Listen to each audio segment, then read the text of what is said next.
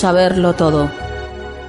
Nos da miedo pensar que solo sabemos algo.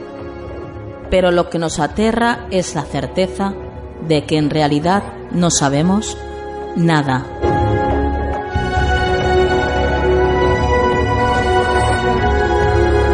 Sígueme por los canales que atraviesan la oscuridad. Remaremos sin descanso. Iluminaremos juntos los caminos de la noche, abriéndonos paso por el canal del misterio.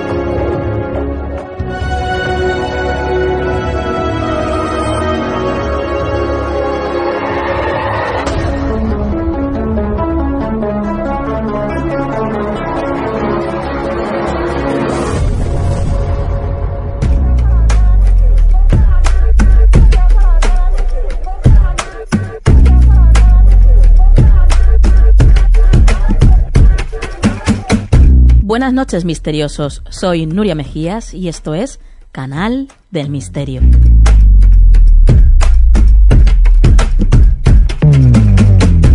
Comenzamos temporada, primer programa de la cuarta temporada ya de Canal del Misterio y como siempre un placer el poder estar con todos vosotros y daros las gracias por permitirnos el entrar en vuestras casas, en vuestras vidas y sobre todo en vuestros corazones. Así que, bueno, hoy como siempre nos espera un programa lleno de lo mejor del misterio, con un montón de, de cosas y casos interesantes que ya veréis que vais a compartir con todos nosotros. Y antes de pasar a ellos, os recuerdo que tenemos una app gratuita que te puedes bajar desde la web del programa, canaldelmisterio.com, que además nos viene muy bien que os suscribáis a la web, que os suscribáis a nuestro canal de iVoox, a nuestro canal en iTunes. Todo esto nos viene muy bien. Ay, que le deis a las cinco estrellitas en iTunes. Eso también nos viene muy bien porque nos posiciona. Así que si queréis ayudarnos, ya sabéis. No me voy a enrollar mucho más porque ya sé que estáis todos impacientes y ya es hora de comenzar el programa.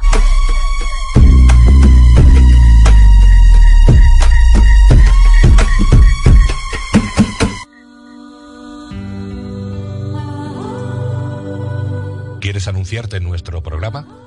Envíanos un email a tu rincón del misterio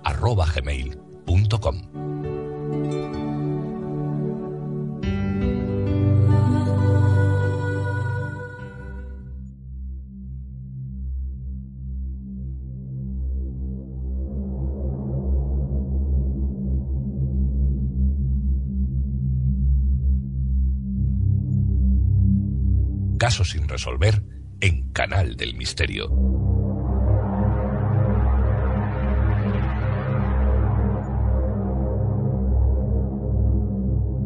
Esta noche, en Caso sin resolver, vamos a hablar del caso de Cristina Bergua. Han pasado 18 años de la desaparición de la joven de Cordeñá, una joven que desapareció con 1.500 pesetas y el DNI en el bolsillo y además la semana en la que iba a cumplir 17 años. Esa noche, esa trágica noche, ya no, no volvió a casa de sus padres en Cornellá. Eh, por supuesto, para hablar de este caso está con nosotros esta noche nuestros expertos y criminalistas, la doctora María del Mar Robledo e Ioannis Kotsorais. Buenas noches, compañeros. Muy buenas noches, Nuria y compañía. Hola, ¿qué tal? Buenas noches a todos.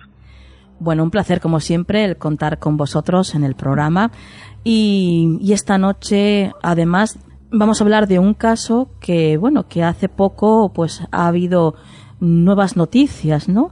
Pero vamos a comenzar por el principio, como tiene que ser, y decidnos en qué circunstancias desaparece Cristina.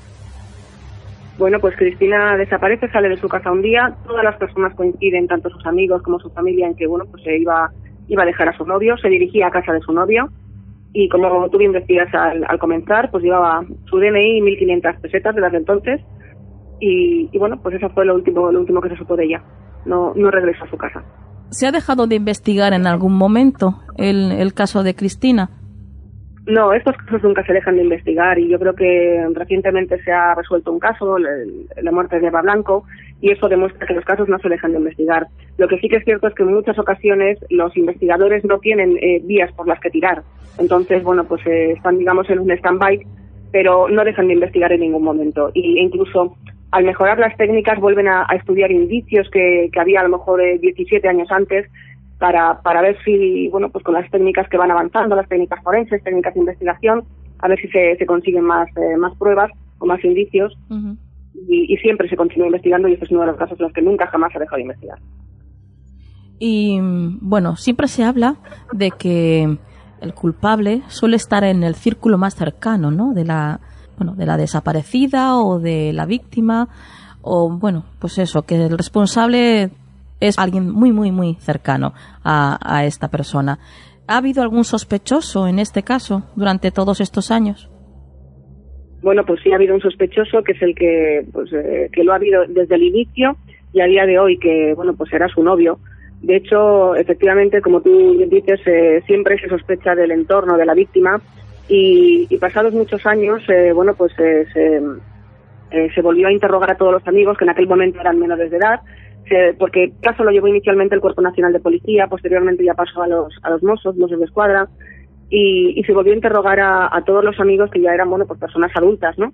Todos coincidían en lo mismo, todos decían que iba a dejar a su novio aquel día, eh, a él se le localizó, estaba, estaba fuera de España, regresó a España, se instaló en, Zaragoza, creo que, es, y, se le, él, eh, bueno, pues le, le pidieron que, que, acudiese a la comisaría, estaba cumpliendo, creo, una condena por, por algún, algún otro delito, se desplazó a la comisaría y, bueno, pues según cuenta el, el sargento que ha hecho declaraciones públicas que, habló con él en un tono, digamos, amigable, bueno, pues eh, se mostró como siempre, dicen, muy colaborador, con ganas de colaborar. Eh, hay una, una expresión que a mí me llamó mucho la atención que dijo este sargento, y es que no creía que sus pulsaciones superasen las 30 pulsaciones por minuto. Esto eh, quería decir pues que es una persona fría, muy contenida. Eh, y además eh, señalaba que no se tenía nada en contra de él, lo sabía y esto hacía que se sintiese muy seguro.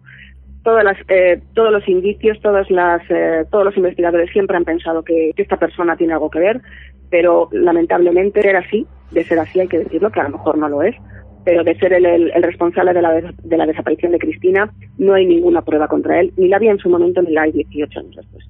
Ese es el problema cuando tú puedes tener la, la intuición o la pero si no se puede probar ante en un, en un, ante un juez eh, no se puede demostrar la culpabilidad de nadie.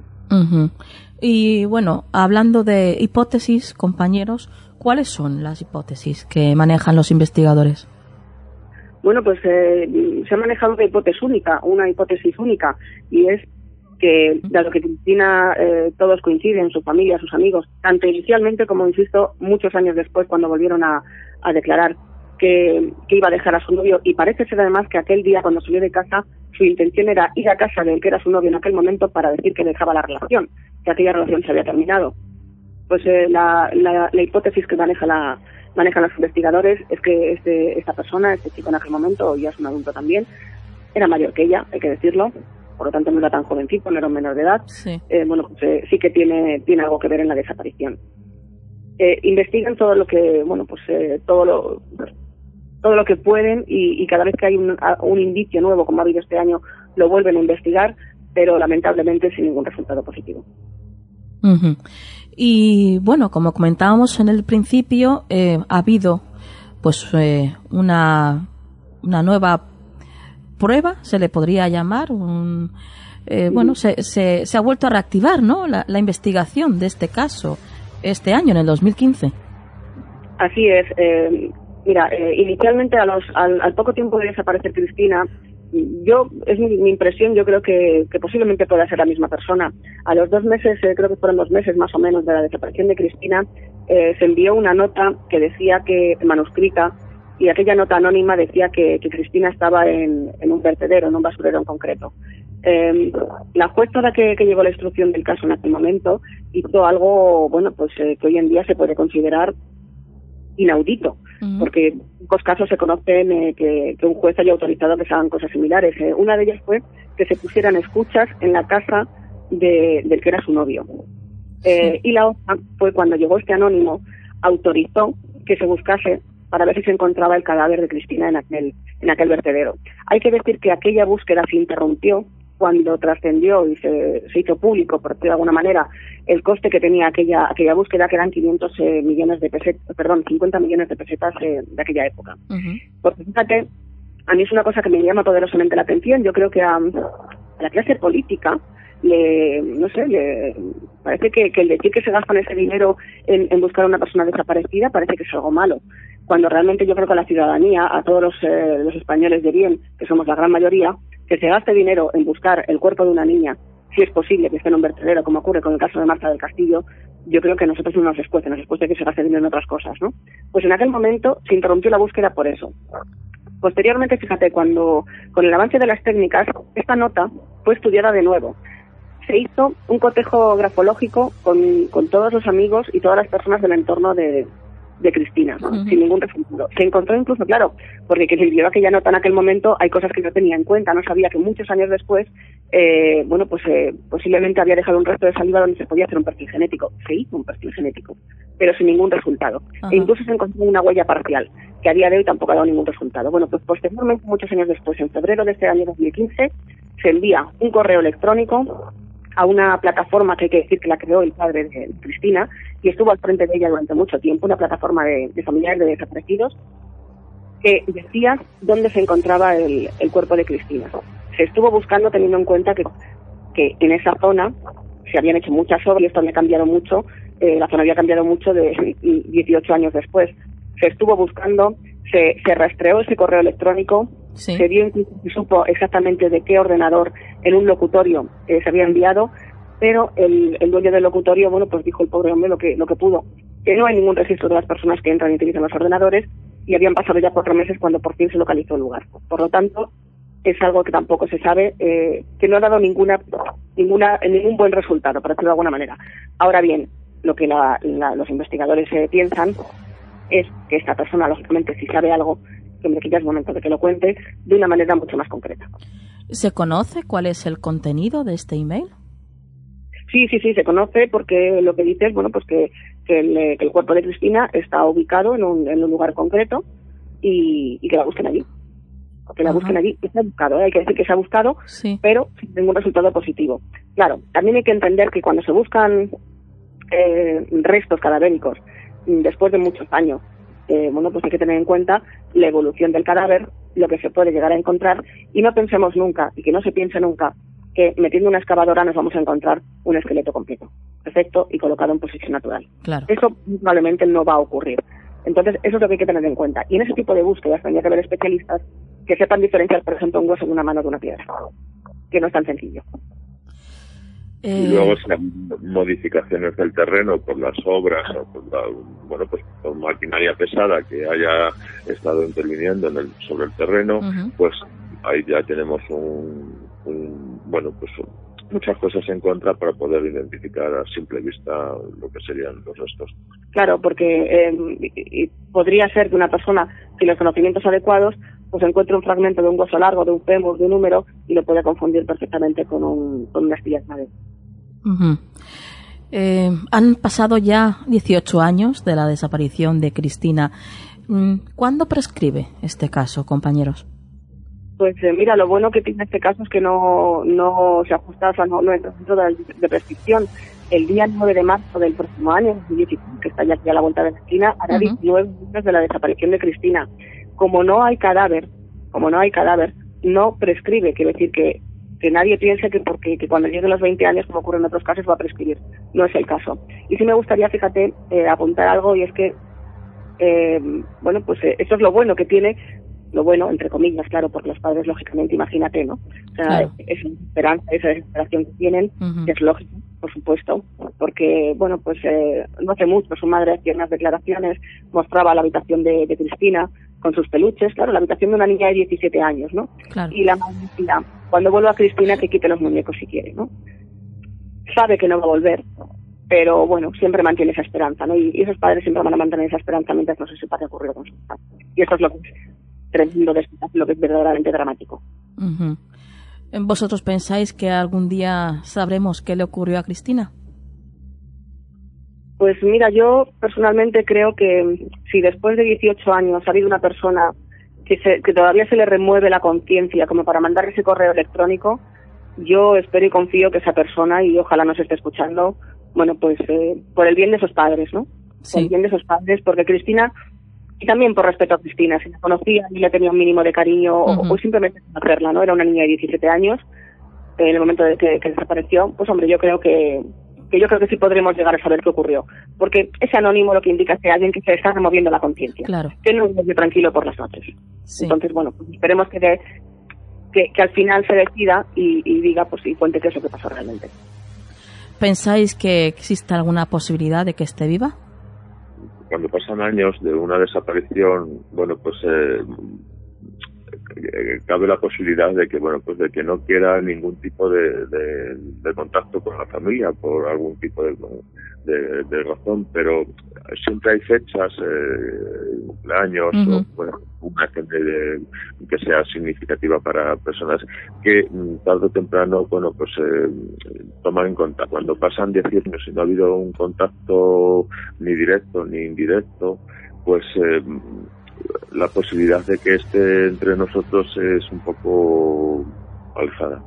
Sí, porque, mira, de hecho, no es extraño y hay casos en los que a lo mejor niños que han sido secuestrados se han llevado en contra de su voluntad, cuando, por ejemplo, han sido sometidos a, bueno, a perversiones, porque no se les puede llamar de otra manera, perversiones sexuales eh, pues cuando que quizás luego cuando son adultos sienten vergüenza porque se sienten culpables de alguna manera. Esto pasa con muchos menores que son que son víctimas de abusos sexuales no entonces eh, a veces les cuesta mucho el volver con sus familias por por eso por la vergüenza de lo que han vivido. Pero pero siempre a lo mejor hay algún hay algún signo alguna alguna muestra algo que, que pueda hacer pensar a su familia que, que está ahí no en el caso de, de Cristina yo lo veo muy complicado. Pero, mira, eh, yo quiero ser optimista y me gusta ser optimista y pienso lo, lo que piensan los investigadores. Como dicen los investigadores de la Unidad Central de Desaparecidos, ellos no buscan cadáveres, lo que buscan son pruebas e indicios de criminalidad. Eso es lo que ellos buscan y yo creo que lo que es lo, es lo que hay que buscar, ¿no? Claro. Y por supuesto que, que el caso de Cristina, pues eh, como otros muchos de los que seguimos hablando en esta sección del programa, pues, eh, que no caigan en el olvido y que yo creo que que deberíamos todos intentar hacer algo porque porque estos casos se, se intentan resolver, ¿no? Más recursos, no, no lo sé, desconozco cómo podría ser. Porque lo que es cierto es que al final la responsabilidad recae sobre unos cuantos investigadores que hacen todo lo posible, que, se lo llevan a su casa, quiero decir, que, viven con ellos, viven con esto la gente tiene que saberlo. Sí. Pero lamentablemente no pueden, no pueden hacer más. Que aunque a nivel mediático ya no se hable, ¿verdad?, de estos casos, que, que no se han olvidado de, de estas personas desaparecidas, de estos casos sin resolver. No, no, mira, yo te puedo decir que en el caso, en este caso, en el caso de Cristina, como en otros muchos, los investigadores se ponen en contacto con la familia prácticamente una vez a la semana, si no más. Están en contacto permanente para simplemente para decirles no tenemos nada, pero para que la familia sepa que ellos siguen en ello. Y, bueno, pues... Eh, eso es mucho. No, hay más. Efectivamente, eso por lo menos para la familia les hace saber y ser conscientes de que se está haciendo todo lo que se puede. Por Al menos los investigadores hacen todo lo que se puede. Y bueno, también personas que tienen una, posibilidad, como tu, con tu programa o nosotros, estoy intentando bueno, pues, hablar de ello, eh, hacen que no se cierre, aunque sea socialmente, y bueno, pues que se tenga esa parte y que continúen las investigaciones. Sí, que al menos, al menos todas las personas que se están escuchando que, sepan que hay una niña con 17 años que desapareció, no había cumplido los 17 años todavía, que, se llama, que se llama Cristina Verbo, porque legalmente esta niña sigue viva y que desapareció hace casi ya 19 años. Bueno, eh, la esperanza es lo último que se pierde, ¿no? Dicen. Sí, Así que, bueno, vamos a ver qué es lo que pasa con Cristina. Y como siempre, compañeros, agradeceros el que estéis esta noche con nosotros, el que nos traigáis, bueno, estos casos que, que como comentamos, pues es necesario eh, que se trate, ¿no? El que no se queden en el olvido para el resto de la sociedad. Y, y muchas gracias, como siempre, por todo lo que nos aportáis. Muchas gracias a, ti, al programa, a los oyentes y bueno, pues eh, los temas son, son siempre, eh, bueno, pues muy sensibles, pero son temas que están ahí. Sí, yo... Puede ocurrir a cualquier yo personalmente no te agradezco a ti y a, tu programa muchísimo que, que tratéis estos temas porque porque no pueden caer en el olvido, no caer en el olvido, como digo, de investigadores ni de su familia, pero que socialmente todos sepamos que esta Navidad una familia que hace 18 años su hija se fue un día de casa y no volvió. Así es. Bueno, pues compañero, muchas gracias y buenas noches. Buenas noches. Buenas noches. Gracias, Nuria. Un abrazo.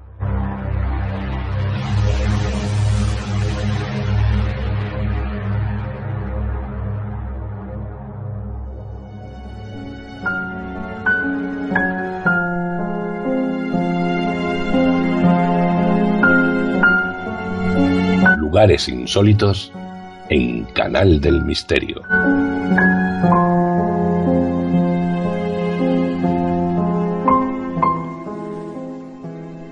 Bueno, pues ya estamos en lugares insólitos, en la sección que, bueno, casi siempre está con nosotros Aluriel Vera y en la que viajamos con ella para conocer, pues, esos lugares tan absolutamente maravillosos que recorremos con ella.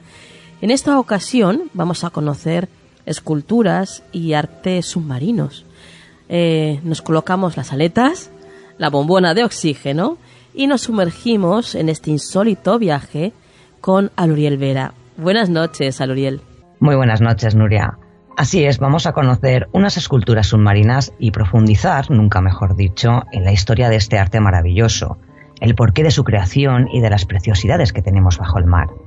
En otro programa hablamos de restos bélicos sumergidos de la Segunda Guerra Mundial, como el lado Truk, en Micronesia, restos materiales y humanos de aquella fatídica guerra. Sí.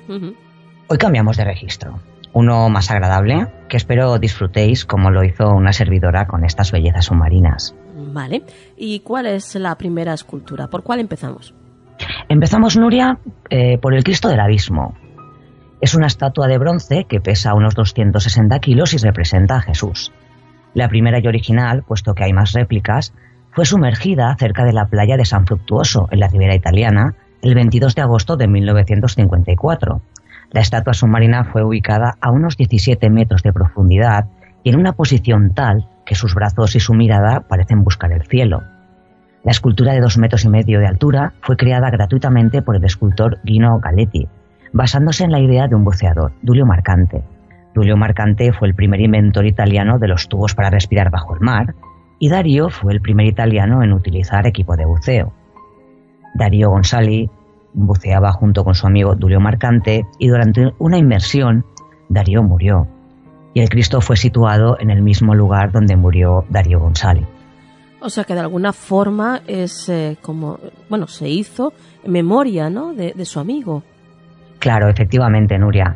La idea e iniciativa para la construcción de la estatua de este Cristo fue de Dulio Marcante y quiso colocarla en el mismo lugar donde murió su amigo. Y tras la muerte de Marcante, colocaron una placa en la base de la estatua en su memoria. La escultura representa a Jesús pidiendo la paz y seguridad de todos los pescadores, marineros y buzos.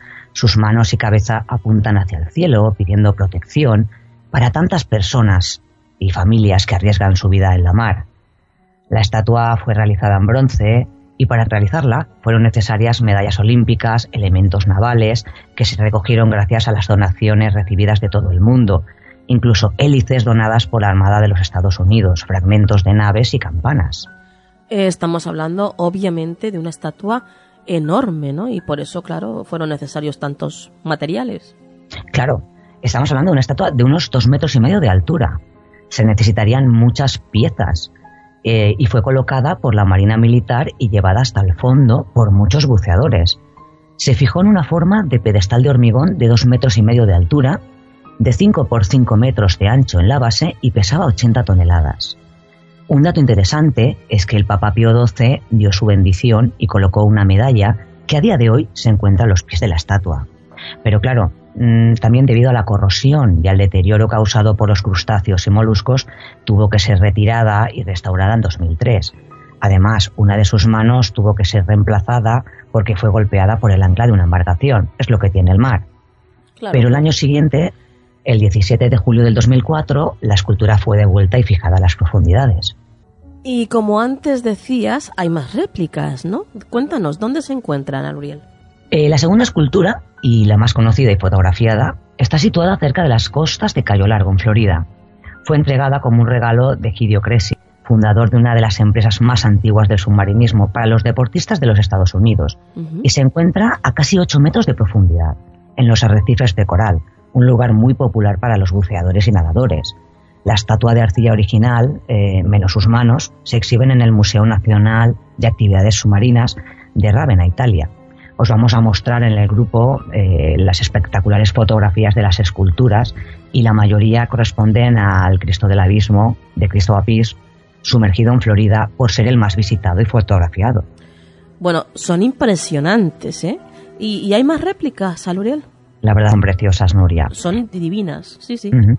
Sí, hay otra escultura que fue un regalo de la de Génova por ayudar y rescatar a la tripulación de pasajeros del MV Blanca C, un barco de pasajeros que se hundió junto a sus costas y se entregó la escultura como agradecimiento a la ciudad por la ayuda de los habitantes de Granada que prestaron a los tripulantes del barco italiano Blanca. Gracias a los pescadores, barcos y pequeñas embarcaciones del país, se rescataron a más de 700 personas en pocas horas, y estas fueron llevadas al hospital de la isla. Esta estatua estuvo sumergida, pero ahora está en el mismo puerto, Nuria. ¿Y a dónde nos sumergimos ahora, Aluriel?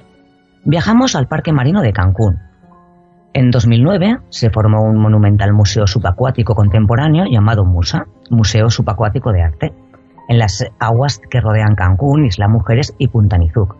El proyecto fue fundado por Jaime González Cano, director del Parque Marino Nacional, y el escultor Jason Kyles Taylor, y es una de las mayores y más ambiciosas atracciones submarinas del mundo, con 500 esculturas de tamaño natural.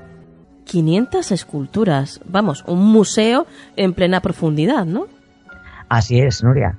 Este impresionante museo tiene como objetivo demostrar la interacción entre el arte y la ciencia, de la conservación del medio ambiente. Forma parte de una compleja estructura de arrecifes que favorece la colonización de la vida marina, al tiempo que aumenta la biomasa en gran escala. Todas las esculturas están hechas de materiales especiales utilizados para facilitar la vida del mar, es decir, para que los corales y otras especies puedan desarrollarse sobre ellas. Esto hace que las esculturas vayan cambiando de aspecto a medida que pasa el tiempo. Las instalaciones ocupan una superficie de más de 420 metros cuadrados de sustrato estéril con un peso de más de 200 toneladas. Vaya. O sea que de alguna forma el museo, el objetivo de este museo, es el desarrollo de estas especies marinas. Sí, la idea de crear este museo surgió en el artista después de que los fondos marinos de esta bahía fueran gravemente dañados por tormentas, quedando los fondos de coral en un peligroso estado de conservación. Y el objetivo del artista es mostrar los efectos dañinos del ser humano sobre el medio ambiente. Él vio en su arte la posibilidad de devolver al ecosistema todo aquello que el hombre le había arrebatado. Taylor vio que en sus esculturas podría regenerar la vida marina adhiriéndose a las paredes de sus obras. Además, los recovecos que quedarían entre los bloques de hormigón de pH neutro, para no contaminar el agua, serían una excelente morada para los cangrejos y demás fauna acuática. Este artista ha conseguido reunir tres de sus pasiones, el buceo, la naturaleza y la escultura.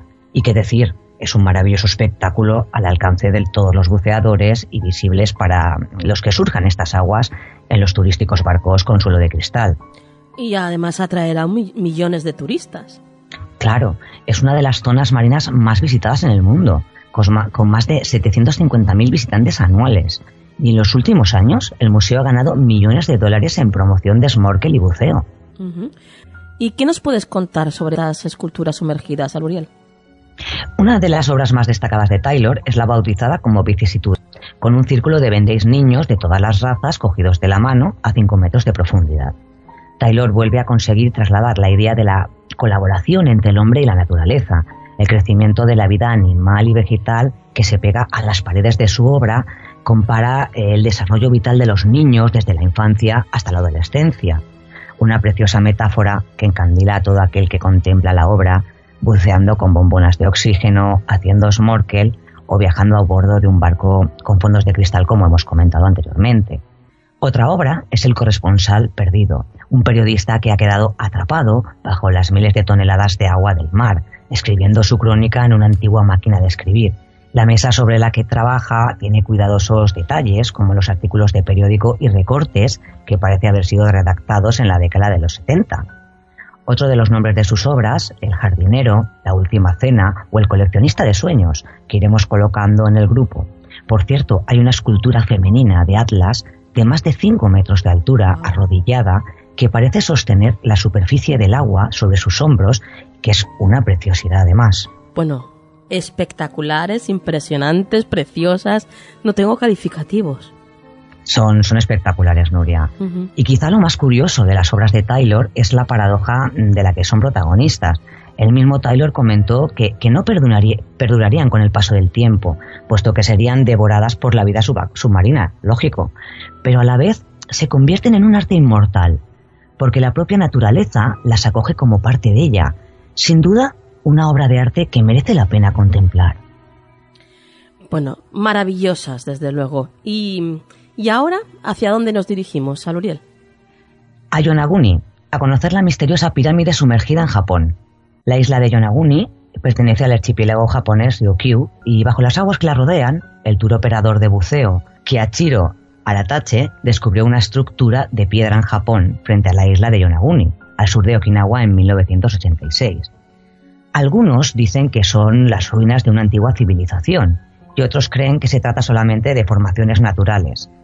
Pero el geólogo Masaki Kimura opina y cree que las piedras submarinas son los restos de una ciudad de hace 5.000 años y se basa en la datación de las estalactitas halladas en cavernas que se hundieron al mismo tiempo que la supuesta ciudad.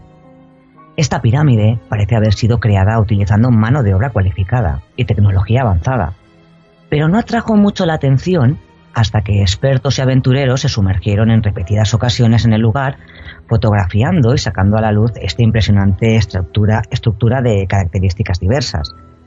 El doctor Masaki Kimura geólogo marino de la Universidad de Ryukyu, ha buceado allí durante más de 18 años para medir y conseguir datos de las características del, monumento Yonaguni, como lo ha llamado él. La estructura consta de una enorme red de edificios, incluyendo castillos, monumentos con un arco triunfal, cinco templos y por lo menos un gran estadio, conectados por caminos y canales de agua, y protegidos parcialmente por lo que podía ser enormes muros. La estructura más grande es una pirámide monolítica que se alza hasta, hasta una profundidad de 25 metros. Todos conectados por un sistema elaborado de lo que parecen ser carreteras y vías fluviales. Masaki Kimura afirma haber identificado marcas y signos grabados en la piedra y rocas esculpidas con formas de animales. Quizás lo más probable es que, es que esté sumergida debido a un desastre natural como un gran terremoto y posterior tsunami. Bueno, quién sabe, ¿no? Aunque, como dices, pues hay muchas teorías, muchas leyendas de, bueno, con esta teoría, ¿no? Que hay muchas civilizaciones que, que han sido, pues, de alguna forma aniquiladas por un desastre natural, ¿no? Por ejemplo, incluso la misma Atlántida. Claro, y, Japón, eh, Nuria, eh, se encuentra en una región de, gran inestabilidad tectónica del anillo de fuego del Pacífico y son muy comunes los fuertes terremotos en esta área. El tsunami más grande del mundo registrado golpeó Yonaguni en 1771 con una altura estimada de más de 131 pies, 40 metros. Y bueno, pudo haber sido un terremoto también que sumergiera esta ciudad, es una antigua civilización. Claro, claro, quién sabe. No se sabe, claro. La verdad es que es una maravilla y, un absoluto misterio, ¿no? ¿Nos vas a hablar de más esculturas, Aluriel? Sí, una última, Nuria. Y me da que a ti, Nuria, ya muchos misteriosos os va a gustar mucho. El Moai sumergido en Isla de Pascua. Este Moai lo encontramos justo al sur del trópico de Capricornio, a medio camino entre Chile y Tahití, en la Isla de Pascua o Rapa Nui, conocida por todos por ser una de las islas más misteriosas del mundo y conocida en otros tiempos como Tepito o Tegenúa. Todos conocemos los Moais, mm, las preciosas estatuas que se encuentran en la isla de Pascua. Pero además hay un Moai sumergido a 24 metros de profundidad y de 3 metros de altura. Que por cierto, que hoy en día existen dos Moai sumergidos, el real y el ficticio. Los amantes del buceo disfrutarían en el arrecife mm, de las Ancoras, uno de los puntos de inmersión más demandados y curiosos por la presencia justamente de este Moai, que junto con los peces, los preciosos corales y, si buceas cerca de alguna, puedes encontrar alguna tortuga desde luego debe ser una aventura apasionante. Pues desde luego. ¿Y conoces el por qué se pusieron este Moai ahí o hay alguna leyenda? Existen muchas leyendas que explican el porqué de este Moai en las costas de la isla de Pascua, Nuria. Una de ellas cuenta que el barco que transportaba el histórico Moai de la isla hacia otro lugar de Chile naufragó frente a la caleta de Jangapico, al lado sureste de la isla entre Jangarroa y Mataveri. Otra historia, contada por los pobladores y el investigador Michel García Baral, eh, buzo especialista de origen francés y director de la Sociedad de Exploración Marítima Orca, nos cuenta que un antiguo buque carguero nacional llamado Pinto en 1957 quiso llevarse una de estas figuras de piedra y por el mal tiempo esta figura cayó al mar. La bitácora del barco sostenía que intentaron sujetar la estatua con un cable, pero este se cortó y el Moai cayó pesadamente a una profundidad estimada de 80 metros. Las leyendas sobre este Moai son muchas y muy parecidas, Nuria. ¿Y, qué sabes del falso? Este falso Moai fue construido para una película producida por Kevin Costner Rapanui en 1994 y después fue arrojada al mar. Actualmente, como observamos, la cara está situada sobre los corales, algo que maravilla a los buceadores. Por otro lado, se fabricó otro Moai falso porque, por el boom que recreó la teleserie chilena Lorana. por, la ayuda de los artesanos Benedicto Tuki y Keno Juve, Juque, se construyó un monolito cuya cabeza y parte del tronco miden 4 metros y fue colocada a 40 metros de profundidad, como si estuviera enterrada en el fondo marino a unos 300 metros de la costa al norte de la isla. Pero esto es solo anecdótico y quería compartirlo con todos vosotros. Sinceramente, son casi iguales. ¿Eh? Sí, sí. no, la verdad es, yo no sabría diferenciar los cuál es el falso del verdadero. Sí, sí, es más, eh, cuando investigando descubres que hay uno falso, un falso Moai, sí. y ves las imágenes, vídeos, y, es que no encuentras diferencias. Pero claro, en las profundidades que se encuentra es complicado diferenciar el, falso del auténtico si no eres un experto, claro. Eso sí lo dejaremos a los expertos, Nuria. Sí, sí. Eso sí, los dos son preciosos, ¿eh? Sí, sí, no deja de ser espectacular, ¿eh? La verdad es que todas las esculturas de las que hemos hablado son de una belleza impactante, que junto con el azul verdoso de la mar, los peces de diversos mm, colores, los corales y las maravillosas especies marinas dan ganas de bucear danzando al lado de ellas como los peces mismos. Y con estas preciosidades sumergidas y deleitándonos de las imágenes, tenemos más sitios pendientes para visitar, mi querida Nuria. Eso pues sí, habría que aprender a bucear primero, ¿eh? Bueno, exactamente. Eso es lo que te iba a decir yo ahora mismo. Mm, me viene justo lo de nadar como para bucear. Sí, sí, yo tampoco sé, yo tendría que aprender. Ahora, desde luego, mm, valdría la pena, ¿eh? Sí, sí. Qué maravilla. tiene que ser un espectáculo y, además relajante y poder danzar al lado de estas esculturas tiene que ser maravilloso. Impresionantes estos lugares a los que nos llevas, Aluriel. La verdad es que nos tienes muy mal acostumbrados, ¿eh? Porque cada, cada programa te superas y nos llevas a un lugar todavía más insólito, más misterioso y más bonito. Muchísimas gracias, Nuria, pero es que hay lugares que, que son dignos de que la gente los conozca y, y, misteriosos y, espectaculares, porque estos, este, por ejemplo, este, de lo que hemos hablado esta noche, sí, eh, sí pueden tener su halo de misterio, pero tienen su halo de, maravillas. No, desde luego, es puro arte. es puro arte, efectivamente. Entonces, mm, para la gente que no lo, no lo conozca, es, es muy bonito que, sepan que tenemos unas maravillosas esculturas bajo el mar y que si, si pueden contemplar, aunque sean por, por eso las fotografías que colgamos, sí. yo ya me siento bastante orgullosa con eso. Bellísimas, sí. Bueno, Luriel, vamos a continuar con el programa. Perfecto, perfecto, que vamos siempre cortos de tiempo, lo sé. Pues gracias, como siempre, por estar un programa más con nosotros y buenas noches. Gracias a vosotros, dulces lunas. Dulces lunas.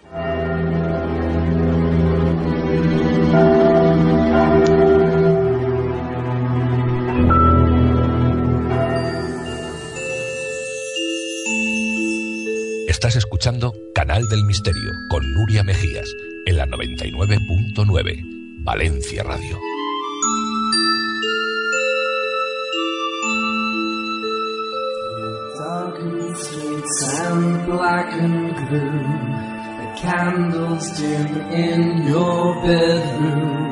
Arquitectura sagrada en Canal del Misterio.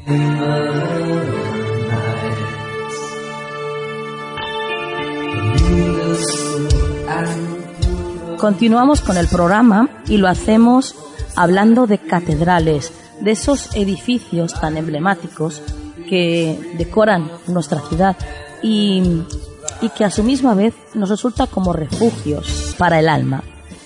Esta noche está con nosotros Sara Ava para hablarnos de una catedral muy, muy especial. Buenas noches, Sara. Muy buenas noches, Nuria. ¿Qué tal? Bueno, pues encantadísima de tenerte aquí en el programa, como ya lo sabes, y, y dispuesta a escuchar lo que nos tienes que contar sobre la Catedral de Notre Dame. Pues mira, la Catedral de Notre Dame es una iglesia de culto católico, sede episcopal de París y una de las más misteriosas del mundo, dejando aparte su gran belleza arquitectónica. Uno de los edificios más antiguos que se construyeron en estilo gótico, y 182 años se tardó en terminarla, desde 1163 hasta 1345. Dedicada a la Virgen María, se sitúa en la pequeña isla de la Cité, rodeada por las aguas del río Sena. ¿Y qué es el primer misterio que te ha llamado la atención cuando has estado estudiando sobre esta catedral, Sara? Pues mira, Nuria, en 1905, durante la construcción del metro parisense, bajo los antiguos fosos de la Bastilla, se encontró una estatua de Isis, la gran diosa negra cuyo culto expandieron las legiones romanas hasta las fronteras del imperio. Estaría en la etimología de la ciudad Par Isis, la barca de Isis. Un gran misterio es que la isla de la Cité, vista desde el cielo, se parece a las barcas que en los albores de la historia surcaban el Nilo. En la Tierra Negra, donde nacieron Hermes Trismegisto y el arte de transmutar en oro los materiales viles. Y esto, lógicamente o no, era improbable o imposible que se hiciera a conciencia. La antigua diosa egipcia fue transformada en el siglo XII en Virgen Negra y la cripta en la que se le rendía culto puede ser visitada en los subsuelos de la isla frente a la famosa Catedral de Notre Dame. Allí delante de la prodigiosa fachada donde se reunían los alquimistas cada sábado, bien puede comenzar nuestro recorrido. Y hay una leyenda, ¿no?, alrededor de ella. Sí, hay una leyenda que cuenta que por dicha cripta se ve una mujer con un pequeño cogido de la mano con vestimentas de la época de la construcción del metro, que fallecieron trágicamente en dicha construcción. Nos hablabas antes de alquimistas, Sara. ¿Alguno que destacara? Por supuesto, Nuria, Fulcanelli, el último alquimista célebre, dedicó su vida y su libro más conservador a, de- a desvelar el misterio cifrado de la Catedral de Notre Dame. Su propia identidad está rodeada de misterio. Para algunos se trata de un oficial de ingenieros que colaboró con Eugène Manuel Viollet-le-Duc en la restauración de Notre Dame.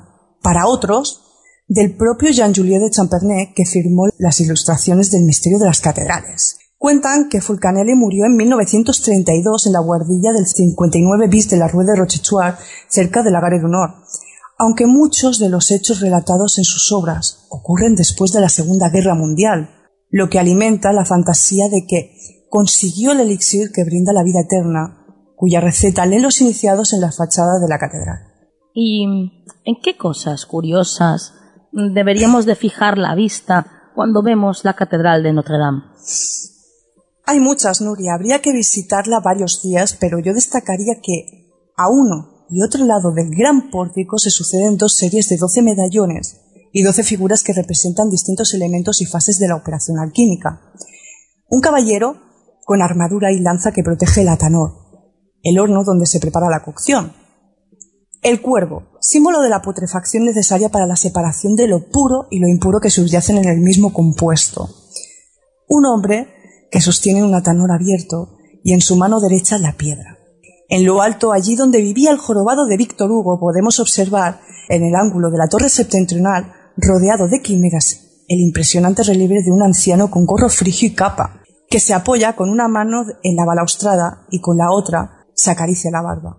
Sería el alquimista que escruta e interroga la evolución de la obra.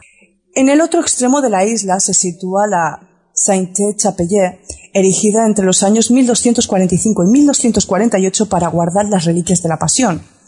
Sus maravillosos vitrales fueron realizados por procedimientos alquímicos. El preferido de Fulcanelli es el de la matanza de los inocentes, alegoría que cifra la muerte de la materia prima en manos del mercurio para su posterior resurrección.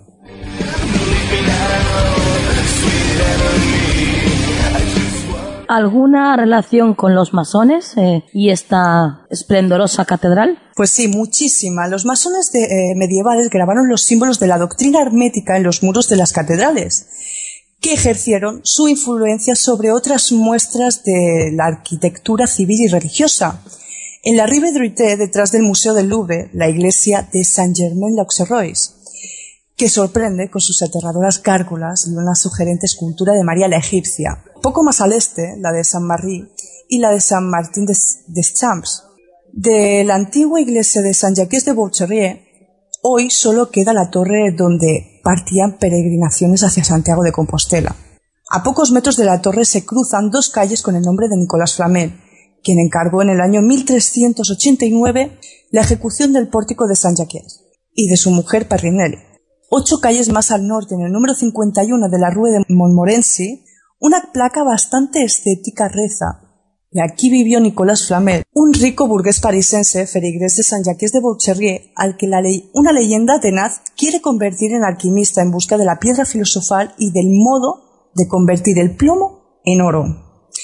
Nadie niega que Flamel dedicó toda su fortuna a la construcción de albergues para mendigos, hospitales y el cementerio de los inocentes, en cuyo frontispicio hizo grabar un jeroglífico en las claves de la ciencia de Hermes, según cuenta en su críptica y deslumbrante obra del maés Canches el León. Un cronista del siglo XVIII aseguró haberlo visto en la ópera de París con su mujer Perrinelli, cuatro siglos después de su presunta muerte. Y una leyenda cuenta que al levantar su lápida no se, no se hallaron los restos. La lápida de Flamel puede descifrarse en el Museo de Cluny. Este museo alberga también la serie de tapices medievales La Dama y el Unicornio, que según los hermetistas no es, o no es solo, una interpretación alegórica a los sentidos sensoriales, sino también de la labor alquímica. La dama lleva una bandera con tres medias lunas que representan la fracción del mercurio recogido al final de la primera operación tres veces inferior que la totalidad del mismo al principio del proceso.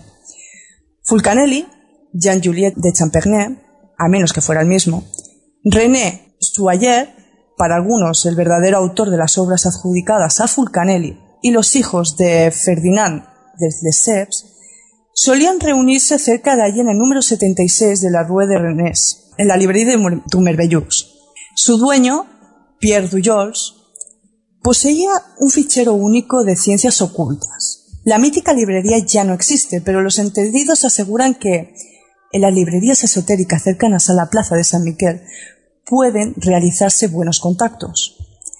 Los herederos de los templarios realizaban sus reuniones secretas cerca de la casa de Flamel, en el sótano del Conservatoire des Arts et Métiers, junto al gigantesco péndulo de Foucault, que hoy se encuentra en el Panteón, al menos según la imaginación de Humberto Eco.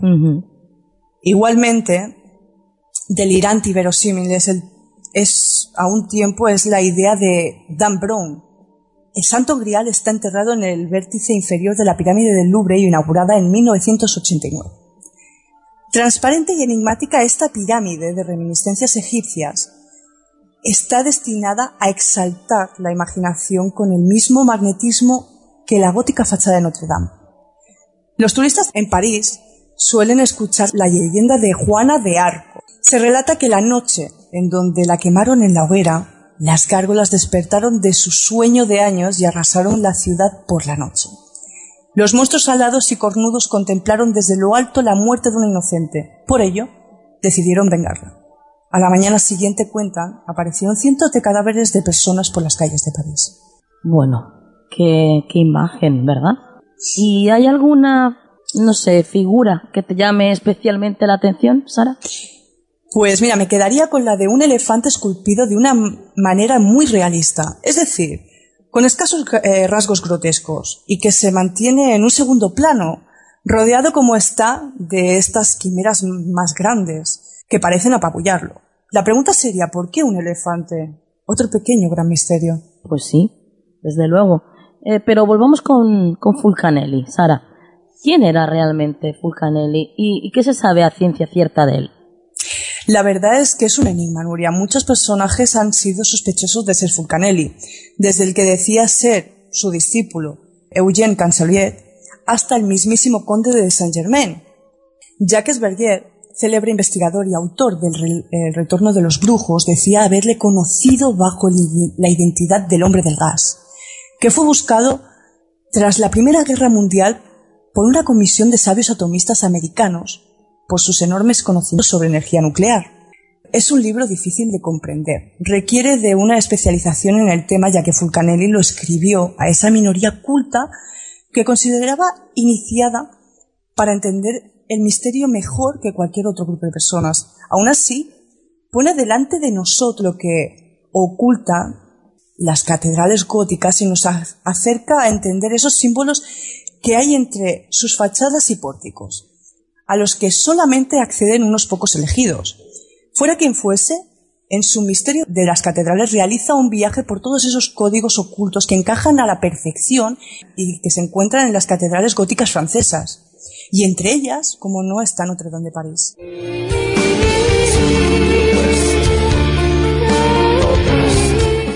¿Nos podrías profundizar un poco en la relación con todo lo gótico, Sara?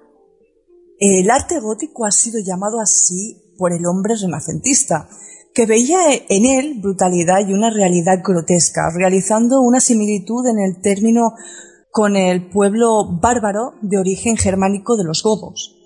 El argot es traducido como argot, es decir, un idioma que solo entienden un grupo reducido de personas. Ese argot aparece reflejado en la misma Catedral de Notre Dame, donde a través de símbolos existe un saber apto únicamente para unos pocos iniciados que comprenden los mensajes que allí se representa para comunicarse entre ellos. Se sabe que los enfermos acudían a Notre Dame para implorar a Dios que acabase con su sufrimiento. Y estos no abandonaban el recinto hasta que recibían curación a sus males. Estos enfermos tenían una capilla en la que habían seis lámparas colgadas del techo, les alumbraban durante su espera para ser curados. Los médicos, encargados de pasar consulta, hacían sus labores justo alrededor de la pila bautismal, situada en la entrada de la basílica. Pero, ¿a qué se debía este extraño ritual? ¿Acaso es un signo que nada más entenderían los hombres medievales? Esto también queda patente en el ilustre profesor Jacques Despars, que nada más daría clase de medicina en el siglo XIV en París si era dentro de la Catedral de Notre Dame. La existencia de un escultor que trabajaba para el gobierno y que se caracterizaba por ser jorobado, aunque su autor no recordaba su nombre y decía llamarle Monsieur Le Bossu, señor jorobado, se da la casualidad que Víctor Hugo vivió en aquellos años en el mismo distrito en el que trabajaban los escultores y tallistas implicados en la remodelación de la catedral. Por lo que es muy probable que fuera inspirado en este obrero jorobado para crear una de las obras más universales. El jorobado de Notre Dame, claro. Exactamente. Bueno, y de todas estas historias que, que bueno, que hemos, que hemos ido escuchando y que has ido recopilando, eh, ¿cuál es la historia que más te ha impresionado? Sin duda, Nuria, una misteriosa historia es la del joven aprendiz de cerrajero Viscornet, a quien se le encargó en el siglo XIII la concepción de las puertas laterales de la catedral, la puerta de Santa Ana. Abrumado por la difícil tarea que se le había encomendado, en una noche de desesperación el joven pacta con el diablo su alma a cambio de conseguir terminar el forjado de las puertas. A la mañana siguiente, Visconet aparece dormido bajo las puertas de la, con la obra acabada. El trabajo es merecedor de todos los elogios del gremio que le conceden la condición de maître. Sin embargo, el cerrajero no consigue encontrar la paz atormentado por las pesadillas en las que el diablo insiste en reclamar el tributo pactado. Finalmente apareció muerto en su cama bajo extrañas circunstancias. ¿Quién fue realmente el artífice de las puertas de Santa Ana? En 1860 se ordena sustituir la, obra de Viscornet. ¿Miedo al diablo? Pues quién sabe, ¿no? Probablemente algo sí, algo de esto sí que habría. Eh, ¿Podrías darnos, no sé, algún último apunte sobre, sobre la catedral, Sara? Pues que como vemos, Notre Dame es el centro de la vida pública de París durante el medievo y el corazón del arte, del saber y del oculto. Con sus adornos y escenas decorativas hacen de ella una auténtica enciclopedia al aire, donde se recogen los conocimientos medievales que solo, y quiero recalcarlo de solo, pueden interpretar los iniciados. Qué maravilla, qué maravilla descubrir este tipo de, edificios eh, tan emblemáticos y, sagrados de, de tu mano, Sara. Un gran trabajo y bueno, te esperamos dentro de poco. Muchas gracias, ha sido un placer, Nuria. Buenas, noches.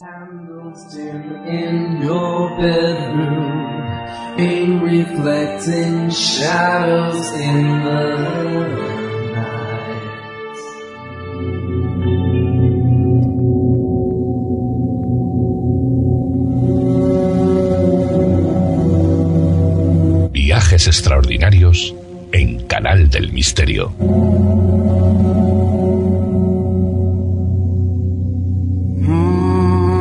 Situada a 132 kilómetros de la capital inca Cuzco y delimitando la llamada ceja de selva peruana, Machu Picchu se consagra como la joya del imperio andino y ciudad ávida de tesoros para el disfrute visual de sus visitantes y para la vivencia de experiencias casi místicas de quienes diariamente se acercan a una de las consideradas oficialmente como las siete maravillas modernas, llamada la montaña vieja, o más conocida como Machu Picchu.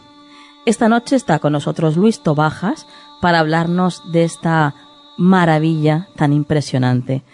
Eh, buenas noches, Luis. Buenas noches, Nuria, ¿cómo estás? Pues encantadísima, como siempre te digo, de tenerte en el programa y dispuesta, como imagino que estarán todos los misteriosos también, de viajar contigo de una manera virtual por este sitio tan maravilloso, ¿no? Porque todos hemos visto infinidad de fotografías de este lugar, pero cuéntanos, cuéntanos, ¿qué es Machu Picchu?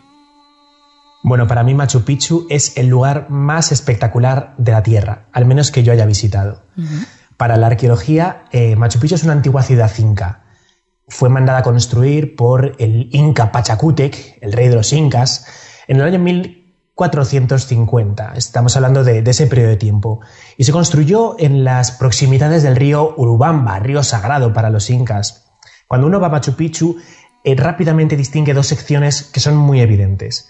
Una sería una zona agrícola, que está eh, construida a base de una serie de terrazas de cultivo, y un sector urbano. Este sector urbano tiene 172 edificios, que convergen en unos 500 eh, metros de largo, más o menos, donde vivían sus habitantes y se practicaba la vida social y religiosa de Machu Picchu. ¿Y el motivo de su construcción se sabe? Bueno, la, arqueología no se pone del todo de acuerdo, como casi siempre en estos temas, respecto de eh, para qué se utilizaba Machu Picchu, para qué se construyó. Eh, las teorías más vanguardistas son las que determinan que bien podría ser una ciudad de carácter religioso, de carácter eh, ceremonial para realizar ofrendas a los dioses, a los apus, esas montañas. Otra teoría señala que sería la residencia de verano del Inca Pachacútec, quien lo mandó construir, y la última señala que tal vez fue una fortaleza militar. Esas serían las tres. ¿Y cuál de estas teorías te convence a ti más, Luis? Yo creo que no son incompatibles entre sí. Está claro que cuando Pachacútec llega allí, se queda completamente sobrecogido por la inmensidad del lugar, eh, adoraba pasar tiempo por esa zona y mm, probablemente sería su eh, residencia placentera. Ahora bien, yo creo que esto no es óbice para que también se pudiesen realizar eh, ritos sagrados, ya que está rodeada de una serie de montañas espectaculares. Después hablaremos un poco de esto. Pero eh, pocos lugares en el mundo hay donde estas montañas, estos dioses, los apus, de alguna forma llamen tanto la atención. Eh, a mí, eso sí, esa, la posibilidad de que fuera una fortaleza militar no me entra tanto, no, no, me suena tan bien. Y es que su época de, de, apogeo coincide con la llegada de los conquistadores españoles a Perú. Y sin embargo, en Machu Picchu nunca se celebró ninguna batalla. Entonces, durante la conquista, los españoles no alcanzaron a ver la ciudad legendaria. Mira, durante mucho tiempo em, se pensó que los incas abandonaron Machu Picchu por el miedo que les causaban esos rumores de la cercanía de los españoles. Pensaban que los españoles estaban cerca, que éramos muy sanguinarios y entonces eh, se fueron. Pero hoy sabemos que esto no fue así. Eh, de hecho, la ciudad más importante de la zona centro de Perú, aparte de, del actual Cuzco, era eh, Vilcabamba. Vilcabamba era de alguna forma la capital de esta zona de, Perú, de, los incas. Eh, es el lugar donde se fraguaron las batallas más feroces y donde los incas retiraron todos sus recursos, incluyendo guerreros y abastecimiento que venía de Machu Picchu. Entonces, no es que Machu Picchu de alguna forma fuera el centro de las batallas, sino que fue Vilcabamba y Vilcabamba asumió recursos de Machu Picchu. Em, sabemos, por tanto, que Machu Picchu quedó casi despoblado después de esta serie de batallas en Vilcabamba y sabemos que los españoles sí que solían frecuentar la zona de Machu Picchu, si bien es cierto que no demasiado eh, habitualmente. Y es que eh, sabemos que una de las colonias españolas en la zona era Ollantaytambo. Desde ahí se recibían una serie de tributos eh, desde el propio Machu Picchu. Y además, el último líder espiritual de la ciudad se llamaba Juan Mácora. Estamos hablando de 1568, es decir, eh, eh, los incas no se llamaban Juan, claro. salvo que hubiese algún tipo de bautismo, ¿no? O, que fuera un propio español ese, líder espiritual, supuestamente. Entonces, bueno, así que sabemos que los españoles conocían Machu Picchu. Ahora bien, eh, probablemente lo marginaron y lo ignoraron. Y prueba de ello es que lo primero que hicieron los españoles al llegar a cualquier lugar para evangelizarlo era construir un templo cristiano. Eso no existe en Machu Picchu. Ajá. Eh, por lo tanto, y después de que la ciudad fuera perdiendo población, al final fue abandonada, ¿no? Efectivamente. Eh, y nos encontramos ya a finales del siglo XVI. Eh, en este momento la ciudad queda sumida en el silencio. Ya no pasa nada, ya nadie va a Machu Picchu. No sabemos si por esa desidia de los españoles de conservarla o también por la dificultad de llegar hasta ahí. No hay que olvidar que Machu Picchu se encuentra a unos 2.430 metros de altitud aproximadamente, ¿no? Así que eh, poco a poco Machu Picchu fue engullido por la selva. Y tuvieron que transcurrir al menos 300 años para que de nuevo la ciudad fuera redescubierta para el mundo. Cuéntanos un poco sobre cómo se, produjo el descubrimiento, Luis. A mí me gusta eh, fraccionarlo de dos maneras, de dos, eh, con dos fases distintas, y es que es un poco farragoso todo el tema del descubrimiento de Machu Picchu. Eh, el primer atisbo se encuentra en el año 1867. un colono alemán que se llama Augusto Berns es un aventurero, tiene un espíritu emprendedor tremendo, pero no era ni historiador ni arqueólogo. Se dedica a eh, llegar a la ciudad de Machu Picchu, expoliar piezas y vender este tipo de piezas arqueológicas solo con propósitos económicos, sin ningún tipo de propósito cultural. Prácticamente queda en el olvido. Unos años después, ya estamos en 1902, un agricultor cuzqueño, Agustín Lizárraga, solía visitar junto con eh, sus amigos y junto con su familia las ruinas del poblado andino. Su único motivo era el de eh, encontrar tierras donde cultivar y aprovechar, por tanto, esas terrazas tan características que vemos hoy en Machu Picchu para poder cultivar. De hecho, y prueba de que Agustín Lizárraga llegó a Machu Picchu, es que inicialmente había una serie de grafitis del propio Agustín Lizárraga, en plan, eh, yo estuve allí, ¿no? Con su propio nombre. Y, finalmente el redescubrimiento, como es así, como a mí me gusta llamarlo, es el que realiza eh, Hiram Bingham, que es de alguna manera quien ha pasado a la historia como el descubridor de Machu Picchu. Ahora hablaremos un poquito de él, a ver, qué te parece. es el divulgador de, la existencia de la ciudad perdida. Ajá, o sea que Hiram Bigman sí que es el, descubridor oficial, bueno, el que hemos conocido desde siempre, ¿no? De, Machu Picchu. Así es. Eh, y es muy curioso porque la escena del redescubrimiento de Machu Picchu por Hiram Bingham es casi de película. Em, este arqueólogo estadounidense estaba obsesionado por encontrar la ciudad perdida de Vilcabamba, de la que hemos hablado anteriormente. Eh, se encuentra por la zona que circunda Machu Picchu y mm, se gana la confianza de una familia que se llaman los Recharte, que cultivaban una serie de tierras cercanas a las terrazas de Machu Picchu.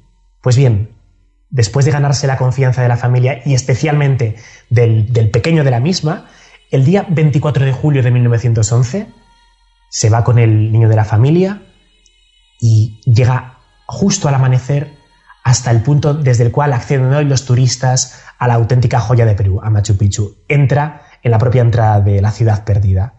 Pero fíjate qué curioso, porque a pesar de que eh, Hiram Bingham se encuentra absorto ante eh, la magnificencia que tiene delante de él, él estaba convencido de que había llegado a, a Vilcabamba, no a Machu Picchu.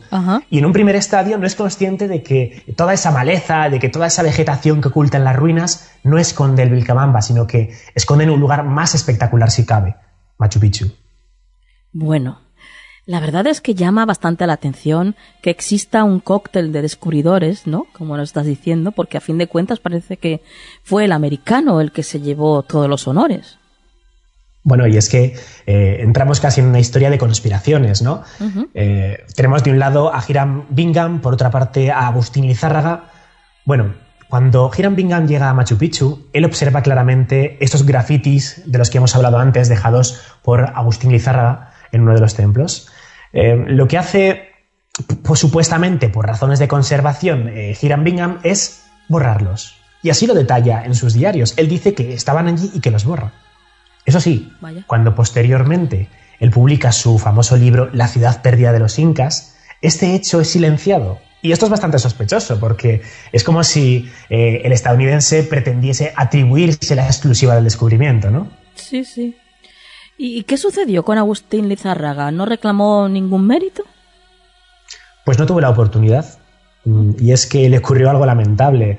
Eh, una tarde, cuando está eh, tratando de cruzar el río Urubamba, estamos en la época de lluvias, eh, es arrastrado por la corriente, se ahoga y su cuerpo desaparece para siempre. Y con él el testimonio del descubrimiento. Así que nunca sabremos de qué forma descubrió Machu Picchu Agustín Lizárraga. Mira, de hecho, ni siquiera sus descendientes, que hasta la fecha actual han tratado de impugnar el reconocimiento de que eh, su antepasado es el auténtico descubridor de Machu Picchu, ¿no? Y es que mm, parece que queda más grandilocuente decir que la ciudad perdida fue descubierta por un político, por un explorador estadounidense que, bueno, que, fuese descubierta por un agricultor cuzqueño. La verdad es que es una historia con sabor agridulce, ¿no? enorme descubrimiento para, la, para el patrimonio de la humanidad, pero empañado por la avaricia humana de obtener honor y reconocimiento. De hecho, incluso el tren que lleva a Machu Picchu ha recibido el nombre de Hiram Bigman. Y hablando de transportes, eh, Luis, ¿cuáles son las vías de acceso para llegar a esta legendaria ciudad? Bueno, vamos a meternos ya en harina, que esto es lo que me gusta a mí, un poco de viaje. Sí. Vamos a suponer que nuestros oyentes eh, deciden irse a Machu Picchu. Pues bien, ellos tienen tres formas. La primera es la más dura, es el camino del Inca. Nada más y nada menos que 42 kilómetros hasta llegar a Machu Picchu. Desde luego que es lo apto para aventureros y amantes del trekking más radical. Eh, la segunda es la de tomar el tren que has mencionado anteriormente, este, este, tren, el Hiram Bingham, se puede coger o bien en Cuzco o en Ollantaytambo y va a llegar hasta Aguascalientes, que es el campamento base de Machu Picchu. Desde allí se tomará un autobús que nos llevará directamente eh, al lugar de las ruinas. El precio de este tren, que desde luego no es nada barato para ser un recorrido de una, media hora larga, es de 120 dólares. O sea, el viaje a Perú es súper económico, salvo cuando llegas a Machu Picchu. Todo se dispara. Y finalmente, eh, la última opción que solo es apta para determinados bolsillos, es la del helicóptero. Y yo no recomiendo esta opción porque eh, la semana que yo visité Machu Picchu, de hecho, eh, se acababa de estrellar un helicóptero con empresarios coreanos, ¿no? Bueno, esperamos que no fueran del, norte porque imagínate tú lo que se podría liar. Bueno, bueno, sí, ya lo creo. Eh, pero Luis, em, cuéntanos, bueno, las carreteras y todo esto para llegar allí tiene que ser tremendo aquello, ¿no? Bueno, en cuanto al tema de las carreteras, eh, tengo unos amigos que estuvieron el año pasado por allí y me dijeron que actualmente se está construyendo una carretera que sería la cuarta vía para acceder a Machu Picchu, que va a llegar desde Ollantaytambo hasta el propio Machu Picchu. Eh, circunstancia que hace un año no se podía hacer, por ejemplo. Solo cabían las tres opciones que hemos indicado. La única carretera que existe es desde Aguascalientes, que es la propia base de Machu Picchu, hasta la cima, ¿no? Hasta donde se, donde se entra en el parque arqueológico. Bueno, pues es una carretera de eh, una cantidad incontable de zigzags, te puedes imaginar que desde luego allí no hay autovías, no hay autopistas. Entonces, en unos 20 minutos en los que vas a estar dando vueltas de lado a lado, vas a poder observar un poco toda esa eh, vegetación y bueno, eh, es que no te va a dar tiempo prácticamente a ver nada, principalmente porque vas a subir por la noche. Y después os adelantaré por qué todos nuestros oyentes tienen que ascender a Machu Picchu de noche. Vale. ¿Y qué sensación, porque eso es lo que, lo que realmente a nosotros nos importa, qué sensación transmite el estar allí, en un lugar tan sumamente mágico? Pues tú lo has dicho, eh, lo que se siente es que algo mágico te está envolviendo en ese momento. La primera sensación, una vez que te adentras en Machu Picchu, que pasas esos tornos, es que te das de bruces con el paisaje que todos tenemos ahora mismo en la cabeza. Esa escena eh, de, toda la vida de Machu Picchu. Y te sientes minúsculo. Y es que eh, la grandiosidad que te rodea en ese momento hace que, mira, no puedes más que dejarte llevar por la belleza del imponente paisaje que tienes justo delante y no puedes ni hacer ni decir nada. Te quedas quieto y observas. Es impresionante. Y es curioso porque Muchas veces estamos tan cansados de ver siempre la misma imagen de algo, ya sea en pósters, en fotografías, en documentales. No sé, vemos el Taj Mahal, vemos millones de veces la Basílica de San Basilio de Moscú, vemos Stonehenge.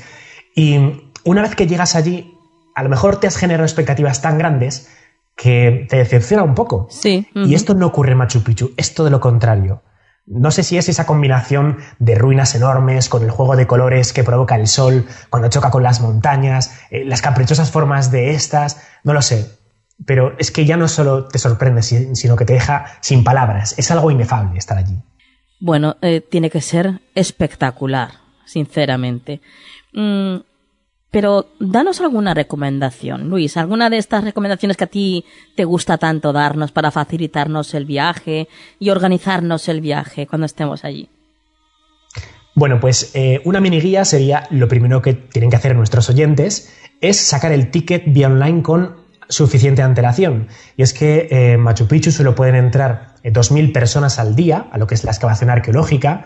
No obstante, si además el, oyente quiere subir a Huayna Picchu, que es esa montaña que siempre hace telón de fondo en todas las fotos, solo hay dos pases de 200 plazas al día y el precio cuesta 67 euros. Entonces eh, es muy importante cogerlo con antelación. Y yo recomiendo siempre esta opción de eh, ascender a Huayna Picchu.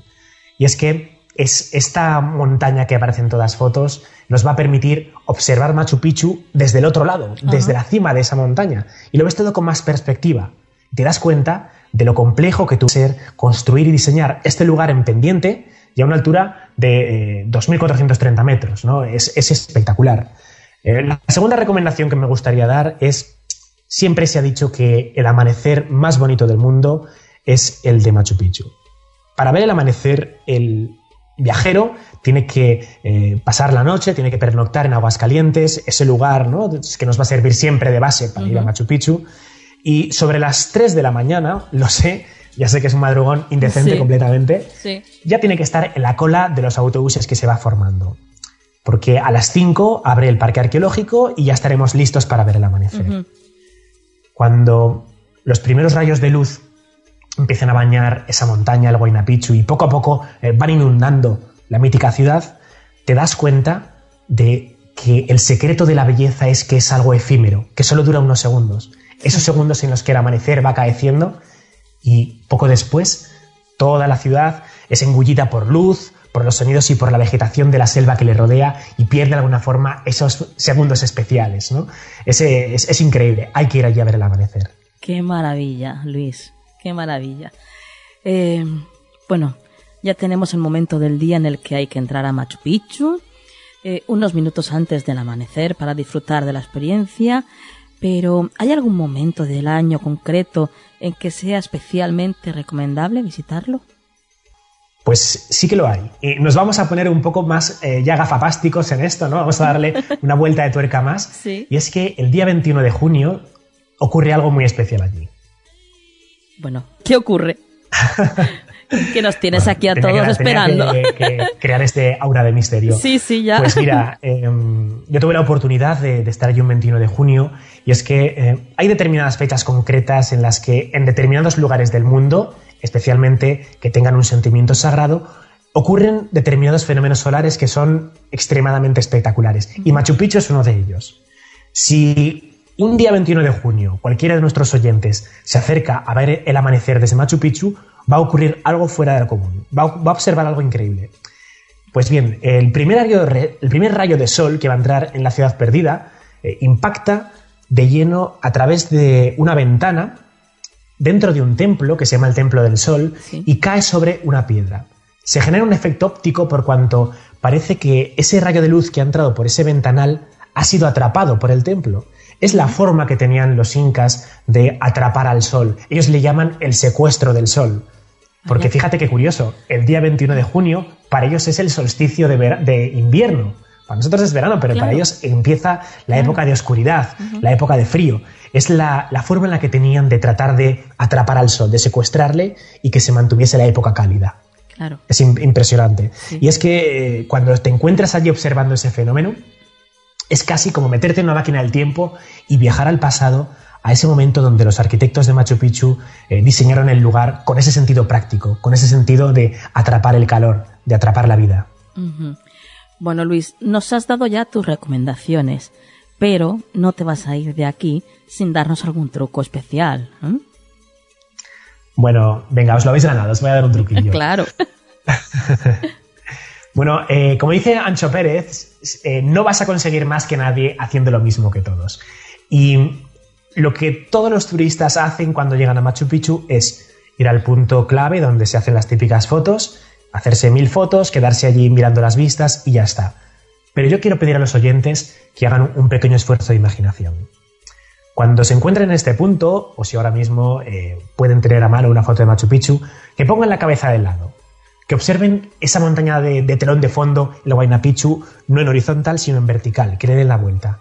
Se van a dar cuenta de que eh, no aparece el perfil de una montaña, sino el perfil de un inca. Es la cara del dios, la cara del Apu, al que ofrecían esas ofrendas los habitantes de Machu Picchu. Es, imponente cuando ves esto. Y cuando uno hace este, este ejercicio, eh, se da cuenta que nadie de las personas que te están rodeando allí conoce este secreto.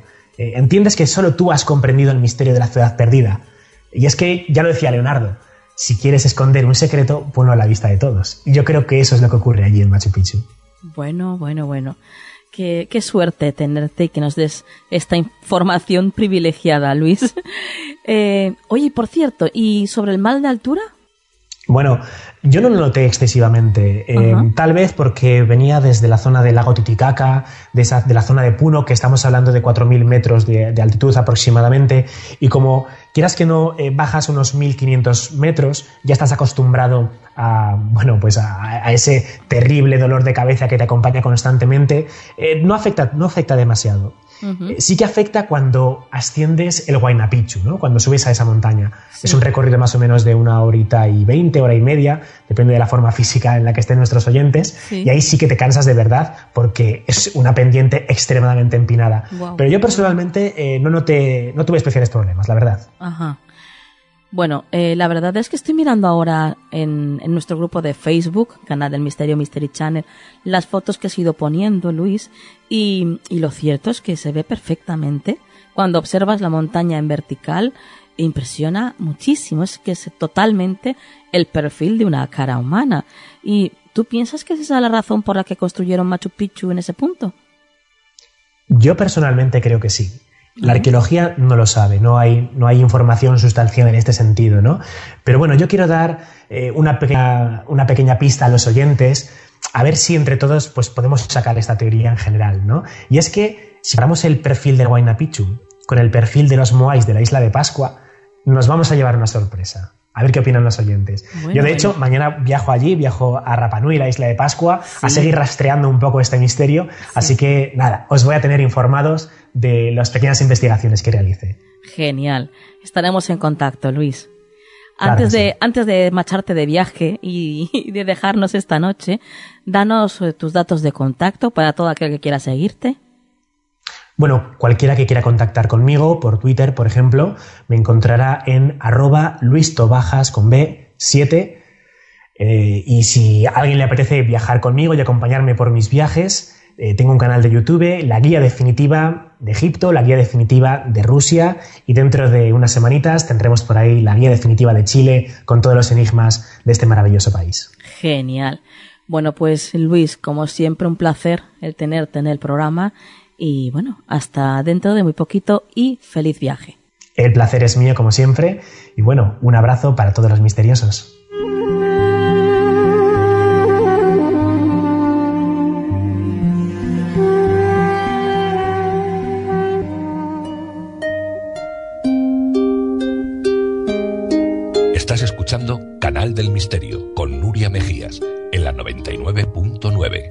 Valencia Radio.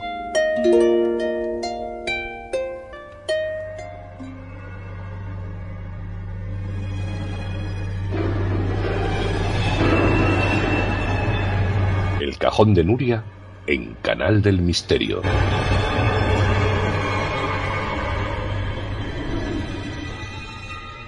Esta noche abrimos el cajón de Nuria para encontrarnos con el libro titulado El gran libro de las casas encantadas de la editorial Luciérnaga y escrito por Clara Taoces. Con una mochila de más de 25 años dedicados a la investigación de temas insólitos y misteriosos, Clara ha sido también redactora jefe de la revista Más allá de la ciencia y ha colaborado con numerosas publicaciones y programas de radio y televisión. Forma parte del equipo del programa Milenio 3 y es asidua colaboradora de Cuarto Milenio y de 80 y la Madre en M80. Es diplomada en grafopsicología y autora de 11 libros, entre los que destacan Grafología, Sueños Diccionario de Interpretación y Guía del Madrid Mágico. Y esta noche tengo el enorme placer de poder estar a su lado para que nos abra este magnífico libro y nos pase por sus páginas. Buenas noches, Clara. Muy buenas noches, Nuria. Bueno, eh, encantadísima de estar contigo aquí esta noche. Es un placer para nosotros tenerte en el programa. Y, y si te parece, vamos al grano, vamos a adentrarnos en el libro. Muy bien. Porque al comienzo de tu libro, tú cuentas una historia que quizás sea tu primera experiencia con el misterio, ¿no? Sí, una historia que nos ocurrió por casualidad hace un montón de años, cuando yo era una niña. Cuéntanos, ¿qué es lo que te ocurre? Pues estábamos de viaje por Asturias en coche, estábamos viajando mis padres y mis hermanas, que hablo de cuando tendría yo unos 8 o 10 años aproximadamente, y bueno, pues eh, era de noche y entonces en, en un momento determinado nos quedamos sin gasolina.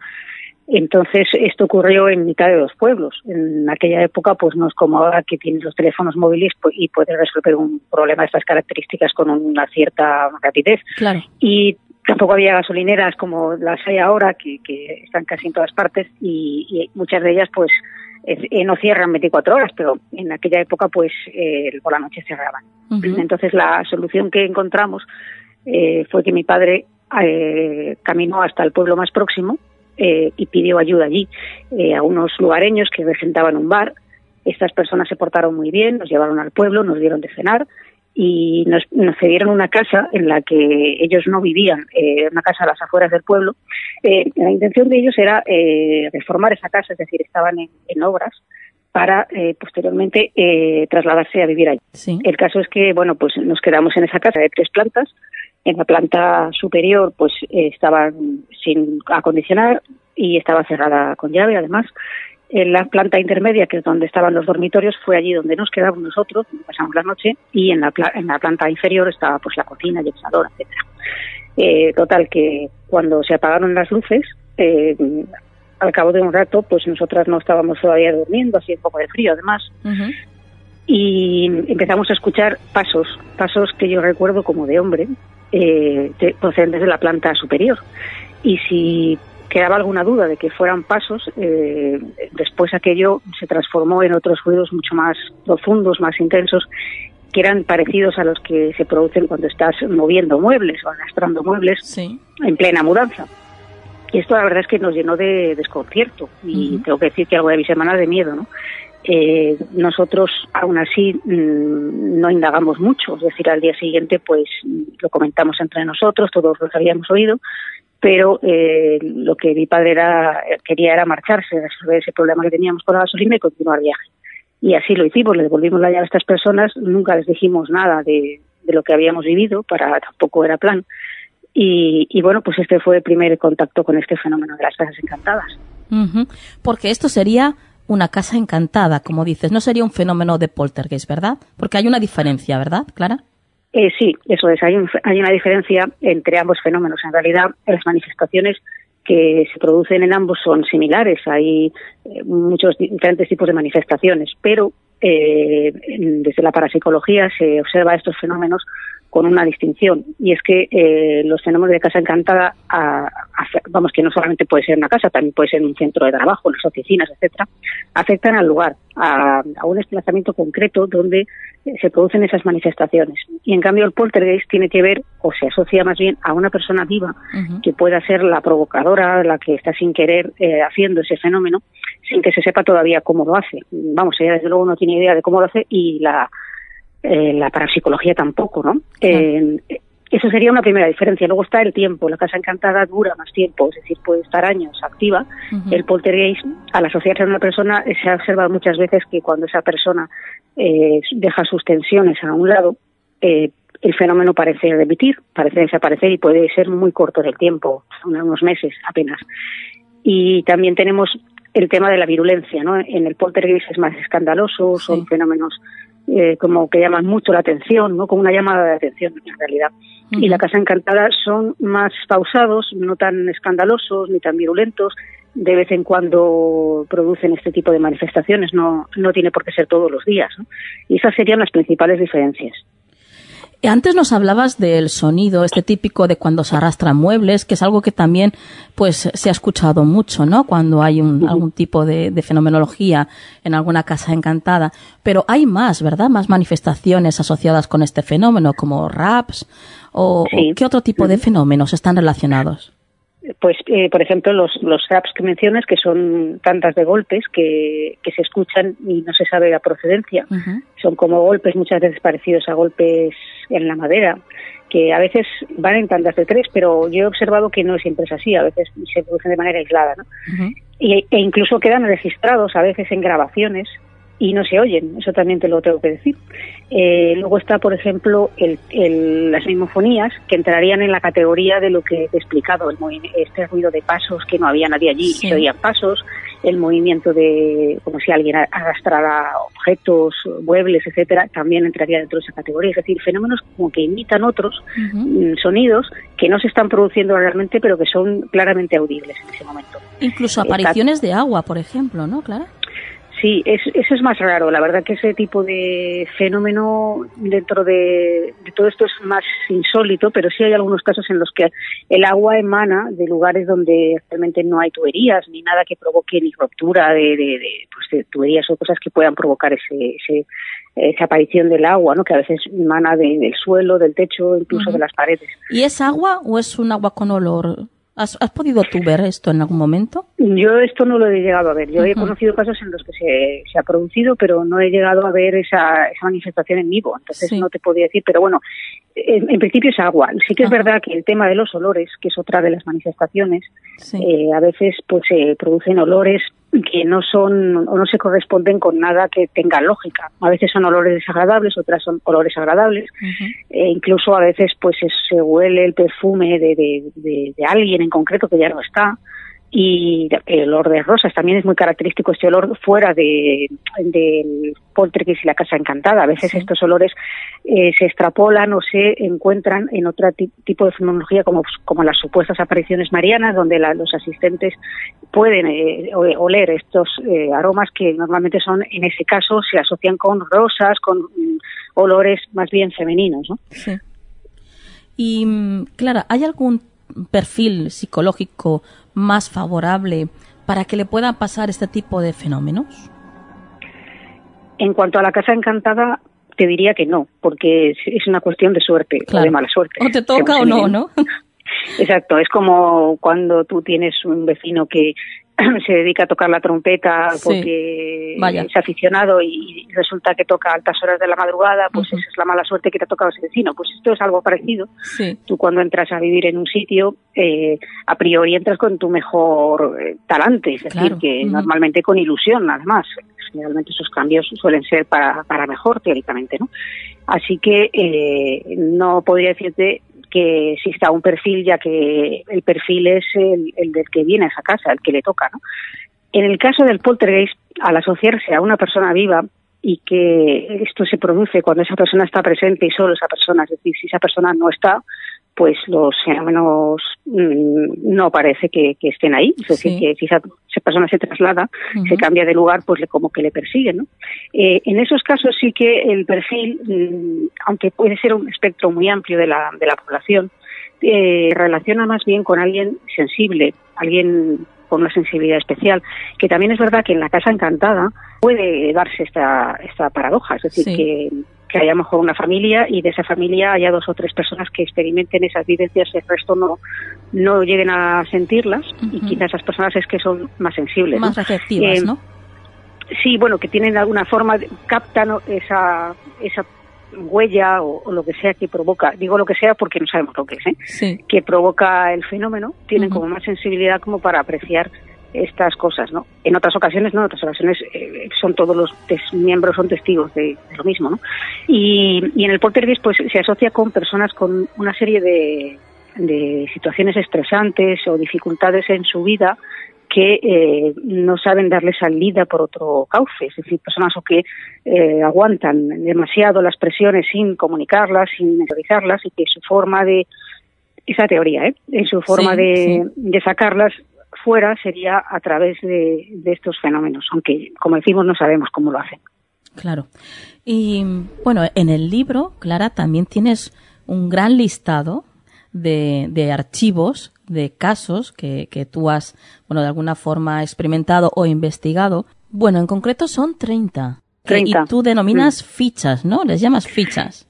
Sí, que son como parte de mi archivo personal. Luego están otros tres casos que están fuera de archivo porque son casos clásicos de la parapsicología mundial, en los que yo no, no, he tenido la suerte de existir, porque además unos de ellos se dieron cuando yo no yo no había nacido, o sea que pero son clásicos y han pasado a la, a la historia. El resto sí, el resto son casos de, de, archivo personal y que de alguna forma está obligada a ellos, ya sea mediante eh, hablar directamente con los testigos, acudir a los sitios cuando se ha dado la, oportunidad y he podido, y o bien a través de los investigadores que han tenido la, suerte de, poder acudir, a lo mejor algunos de ellos, por ejemplo, son en el extranjero, ¿no? Y que eh, pues también cuento ahí. Em, pues si te parece, vamos a empezar con la ficha 3, con la casa embrujada de Marble Arch, que ocurre, por lo visto, en Londres, en el 1968, ¿verdad? Eso es. Sí, eh, precisamente este es uno de los casos en los que he recogido por testimonio directo un caso que afecta a un conocido productor de televisión que no desea que se divulgue su identidad, pero que es muy conocido y que pues mm, y nos cuenta cómo él eh, cuando era joven sin estar todavía dentro del mundo de la, de la televisión eh, realiza un viaje a Londres con intención de ir a trabajar allí y marcha con un amigo que había sido había estado metido en el sector naval y que además había sufrido durante su trayectoria un par de naufragios que en alguno de ellos había muerto algún compañero con lo cual era una persona bastante aguerrida sin con digamos con mucho más recorrido en cuanto a lo que puede ser el miedo que a lo mejor cualquiera de nosotros no sí. y lo cierto es que ellos van a, a ese lugar alquilan una casa que era muy barata.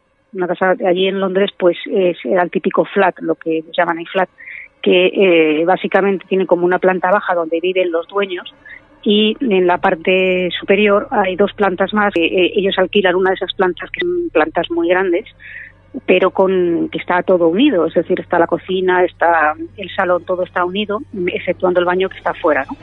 Eh, ellos alquilan esto y, la verdad es que les sorprende el precio y la situación, porque la situación era precisamente cerca de Valverals, que es una zona muy cerca del High Park, que está muy céntrico y muy una zona bastante buena. Entonces, eh, al poco de entrar a vivir allí, pues em, empiezan a experimentar cosas, pues, se oyen gritos por las noches, por ejemplo. Eh, les eh, tienen la experiencia también de que las, las hay como corrientes de aire de repente en la, en la en la casa, pero corrientes que mueven las cortinas, pero estando todas las ventanas cerradas, ellos pues la verdad que se plantean en un momento determinado si abandonar o no esa casa, porque además una vez que empiezan a, a digamos a conocer el barrio, ellos apenas hablaban inglés en ese momento eh, y empiezan a entablar mm, amistad con algunas personas del barrio, en las tiendas donde van a comprar, etcétera, pues cuando les dicen dónde están viviendo, eh, todo el mundo les, dice que están locos, que cómo pueden vivir ahí, que ese lugar eh, todo el mundo sabe que está encantado. no obstante, ellos aguantan bastante bien y pues por ejemplo, también tienen el fenómeno de las mimofonías, en este caso en una máquina de escribir que tenía uno de ellos que realizaba, eh, pues este productor realizaba en aquella época pues reportajes para una conocida revista londinense de música. Eh, y entonces, bueno, eh, bueno, la revista, perdón, era española, lo que pasa es que él estaba allí porque toda la, música se movía en, en, aquella época en, Europa, tenía muchísimo que ver Londres, ¿no? Era un punto neurálgico. Entonces, eh, pues la máquina por las noches a veces oían el teclear de la máquina, pero claro, no había nadie tecleando, ¿no? Era la máquina antigua de estas de, teclas. Y cosas de este estilo, y allí aguantaron pues eh, cerca de un año y medio, uno de ellos ya se vino para España, el otro se quedó, se, porque conoció a una chica, con la que luego también se casó, y, y, se fueron de la casa porque la chica decía que ella, que ella ahí no se quedaba. Claro, normal que ella, vale que él quisiera estar ahí, pero que si querían vivir juntos no podían estar ahí. Vaya. Y, viajamos de Londres a Andalucía y pasamos a la ficha 6, a la Casa del Terror, Clara. Eh, una vivienda antigua, por lo visto, donde eh, pues habita un matrimonio y sus tres hijas. Sí, es una, eh, una casa que está en Andalucía. Tú fíjate que no digo ni siquiera en qué ciudad, porque la persona, pues la verdad es que como conoció luego a los, a los propietarios que la, que la compraron, pues mm, lo que no quiere es pues que se le pueda reconocer o de alguna forma exacto perjudicar a, a, nadie que esté viviendo ahora allí, ¿no? Pero esta chica pues me comentaba que habían tenido una serie de, de experiencias desde que se trasladaron a esa casa, era una casa de estas eh, típicas cordobesas con su patio, su cancela, bastante grande. Eh, allí pues mm, experimentaron una serie de experiencias, algunas terribles, mm, muchas de las veces que pues pasaban, lo pasaban fatal porque cuando se empezaban a desencadenar fenómenos pues eh, las luces se apagaban. Eh, estuvo ahí pues varias veces electricistas intentando ver si había alguna avería, no había ninguna avería, no sabían por qué pasaba esto. Mm, estoy resumiendo mucho, ¿no? Pero vamos, el caso es que incluso oían cómo la llamaban por su nombre, eh, a ella y a las hermanas. cuando ellas ya se abandonan esa casa y una de las hermanas se que es la única que vive en el momento con los padres, pues lo pasa fatal. El padre, mm, en principio, no quiere hablar de este tema. Evidentemente, al ser una vivienda en propiedad es más difícil de convencer ¿no? a, tu progenitor de que, de que, que ahí pasan cosas y que lo estáis pasando mal, hasta que eh, le ocurre algo al padre que no saben ni siquiera ellas porque me decía que el padre no quiere ni pasar por la calle. O sea que imagínate lo que sería. Algo tan terrible que no que decide poner la, casa la casa en venta. Y esta chica que me cuenta el caso pues me decía que muchos años después de haberse ido de ahí pues que todavía tenía pesadillas con, con la casa soñaba con ella.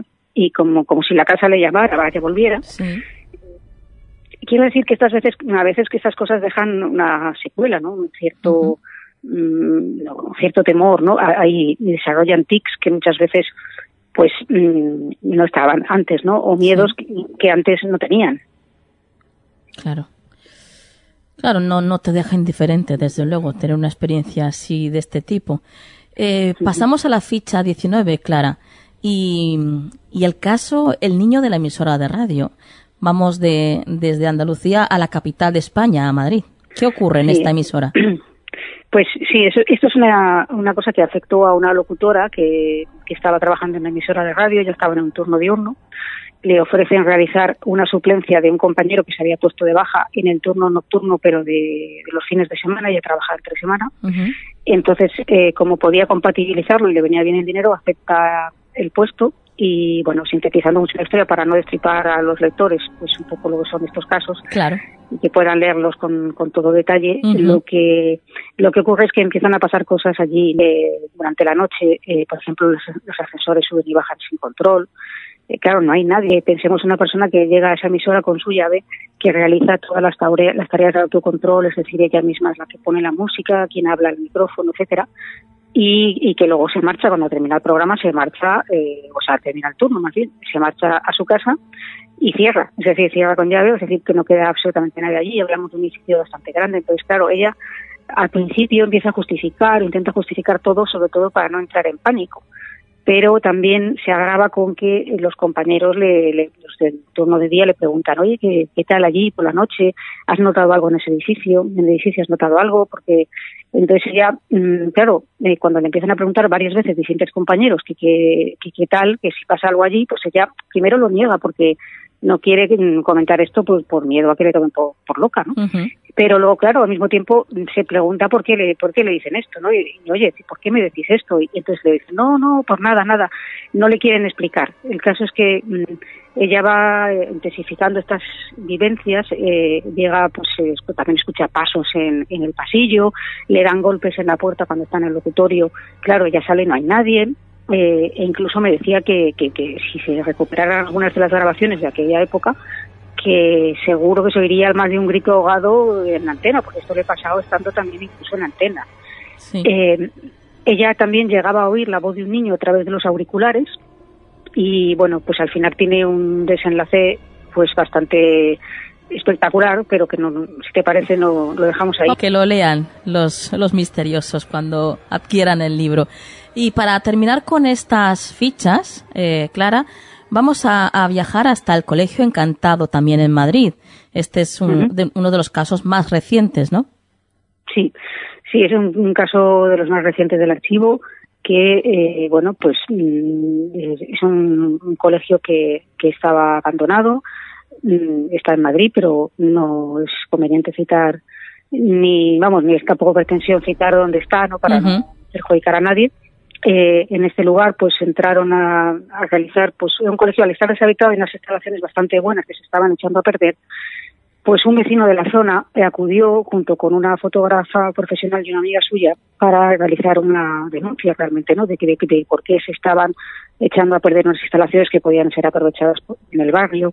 Entonces la idea era hacer unas fotos y bueno ver el estado un poco como estaba de ese colegio para realizar una denuncia pública, vaya, una, eh, llamar un poco la atención a, los responsables que fueran en ese momento para que eh, de alguna manera se pusiera remedio si es que había para que eso no se, no se echara a perder.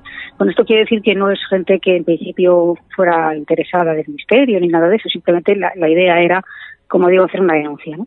Eh, el caso es que una vez dentro, les empiezan a ocurrir cosas, empiezan a oír portazos, las puertas se abren, ven una silueta eh, a través de, una, de un cristal esmerilado que hay, ellos ven que en el colegio no hay absolutamente... Pues sí piensan que a lo mejor está ahí un consejo o algo que les va a llamar la atención, luego comprueban que el colegio está vacío.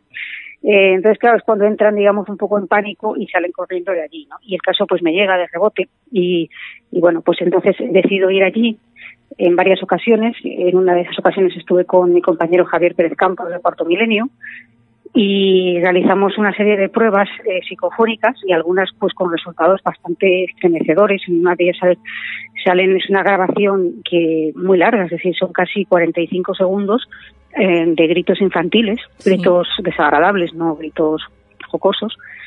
Y la verdad que, bueno, tras nosotros emitir este caso en Cuarto Milenio, pese a que no dijimos dónde se encontraba, en qué zona, ni nada, nada que pudiera ser identificativo, algunas personas se pusieron en contacto conmigo eh, identificándose como alumnos de ese colegio, al haber visto las aulas, ¿no? Pues, reconocían. Y decían pues que ese lugar siempre les había dado muy mal rollo, pero que no sabían exactamente por qué. La verdad es que estuvimos rastreando un poco la historia y no hallamos algo, un hecho luctuoso terrible ni nada que pudiera justificar esto, eh, solamente cosas tangenciales que pillaban ese colegio en medio, pero no por porque fueran cosas que se producían en el colegio, sino porque se producían en esa calle donde está el colegio. Y un poco más te puedo contar porque realmente seguimos investigando esta historia. Oh, qué bien, qué bien. Bueno, eh, 30 fichas, a cada cual, cada caso más impactante y más impresionante, desde luego. Eh, para terminar el libro, añades un capítulo, Clara, en el que aconsejas cómo actuar eh, ante un caso, ¿no? Como los que nos has contado esta noche. ¿Qué es lo que tiene que hacer una persona cuando de repente está viviendo este tipo de experiencias? Bueno, sí, yo creí que era necesario dar unos pequeños consejos porque a fin de cuentas es un problema para quien lo vive, ¿no? Claro. Entonces, yo lo primero que, que mm, recomiendo es, bastante obvio, ¿no? Que es mantener la calma. Mantener la calma significa que si te ocurre algo puntual, no empieces a interpretarlo en clave que es algo misterioso. Muchas veces, eh, eh, quiero decir, de hecho, en la mayoría de las ocasiones las cosas tienen explicación. Lo que lo raro es que no la tengan, y esos son los casos que nos interesan a nosotros. Pero para quien lo vive, que se quede tranquilo en ese sentido que muchas veces hay explicación por causas naturales, por cosas que ellos no en ese momento no interpretan o no saben interpretar y que eh, claro les causa desasosiego. Yo vamos recomiendo mantener la calma en caso de que no seamos capaces de relativizar la historia que estamos viviendo, acudir a terceros que no vivan allí, que sean personas de nuestra confianza, por supuesto que no se vayan a, a reír de nosotros, pero que eh, tengan la cabeza más fría como para intentar hallar una respuesta. Si aún así eh, los fenómenos continúan y son algo ya que no pueden obviar, entonces siempre está la pedida de ayuda, ¿no? recomendar que pidan ayuda, pero eso sí que se informen bien y vayan a los foros adecuados, porque también hay gente que, pues, a veces más que ayudar eh, con la mejor voluntad, pues lo que hacen es perjudicar. Sí. Eh, Clara, eh, yo sé que a ti el mundo de los sueños, bueno, te apasiona, al igual que a mí. De hecho, tienes un, un libro, como hemos comentado antes, titulado así, Sueños, un diccionario, ¿verdad? De sueños. Sí, y, y yo quería preguntarte, eh, ¿algún sueño que, quieras compartir con nosotros? ¿Algún sueño extraño que hayas tenido? Mm, bueno, así me pillas que no, en este momento no se me ocurre ninguno. Hombre, yo, yo soy una persona que sueño, como todos soñamos, ¿no? Pero yo que, que recuerdo con bastante facilidad los sueños, pero eh, la verdad es que últimamente sueños extraños no he tenido. Sí que te puedo decir que alguna vez cuando estaba a lo mejor metida en un caso de esta, de esta naturaleza, ya sea de poltergeist o, de otras eh, vivencias, digamos, de porte paranormal, sí. Algún caso que me haya obsesionado mucho, sí que he tenido a lo mejor eh, pesadillas, pesadillas en los días posteriores, pero obviamente debidas a la, a la impresión de algunos de estos sitios recibes pues impactos que en ese momento controlas bien, pero que obviamente te quedan ahí, ¿no? Entonces, a veces se manifiestan en, en los sueños. O sea, no te podría decir, a lo mejor soñé exactamente esto o aquello, pero sí te puedo decir que he tenido pesadillas en varias ocasiones en, el contexto de, alguna investigación. Bueno, Clara, yo estaría contigo horas y horas y horas porque la verdad es que estoy muy a gusto, pero lamentablemente no tenemos más tiempo. Así que tengo que despedirte ya. Pues muchísimas gracias, un saludo para todos y, bueno, pues que todo que no sea todo propicio en 2016. Así es. Muchas gracias a ti, Clara, por haber estado esta noche con nosotros. Feliz 2016 y vosotros ya sabéis, misteriosos, a comprar el gran libro de las casas encantadas de la editorial Luciérnaga y escrito por Clara Tauces, un libro que no puede faltar en tu biblioteca del misterio. Buenas noches, Clara. Muchas gracias.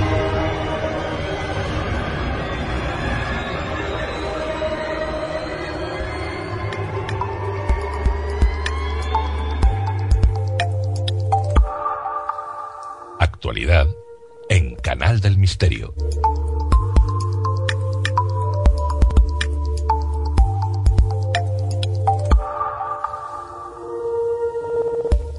Llegamos a la actualidad y lo hacemos, por supuesto, como siempre, de la mano de María Toro. Buenas noches, María. Buenas noches, Nuria. Esta noche nos traes cuatro tendencias tecnológicas para, para este nuevo año, para el 2016. Así es, Nuria. Según un informe publicado en el medio digital El Confidencial, considerando no solo las nuevas tecnologías que han ido apareciendo con mayor o menor grado de innovación, sino la que los usuarios, todos nosotros, muy probablemente acabaremos utilizando.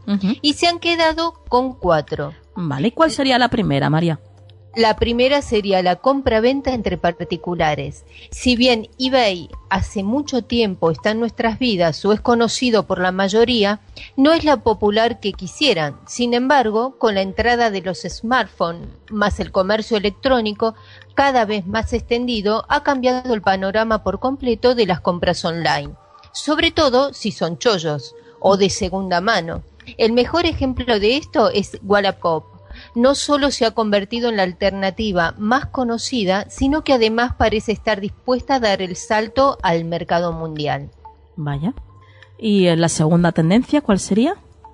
La segunda son los servicios Uberizados. 2015 fue sin duda el año de las discusiones en torno a todo lo relacionado con la llamada economía colaborativa.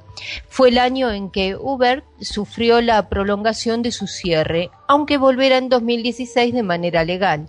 BlaBlaCar acudió a los juzgados y Cabify se enfrentó también a la lucha legal con el sector del taxi. ¿Y a qué se dedican en concreto este tipo de empresas, María? Bueno, estas apps te permiten conseguir un taxi, un coche privado o un viaje compartido desde tu teléfono móvil. Eh, por ejemplo, te conecta con el conductor en cuestión de minutos y eh, tú puedes contratarlos si, si acuerdas eh, el precio y estás conforme. Eh, bueno, al final la startup estadounidense ha tenido el polémico honor de dar nombre a una tendencia laboral.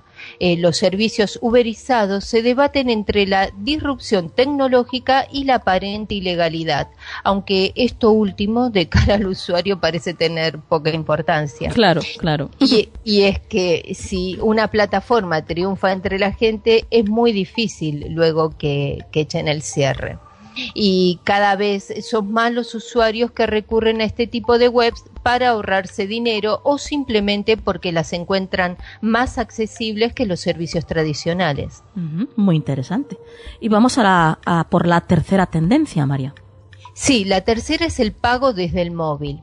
A todos nos pasaba hasta hace poco y a unos pocos aún les sigue pasando que estamos navegando en Internet desde el móvil, vemos algo que nos gusta y decidimos comprarlo.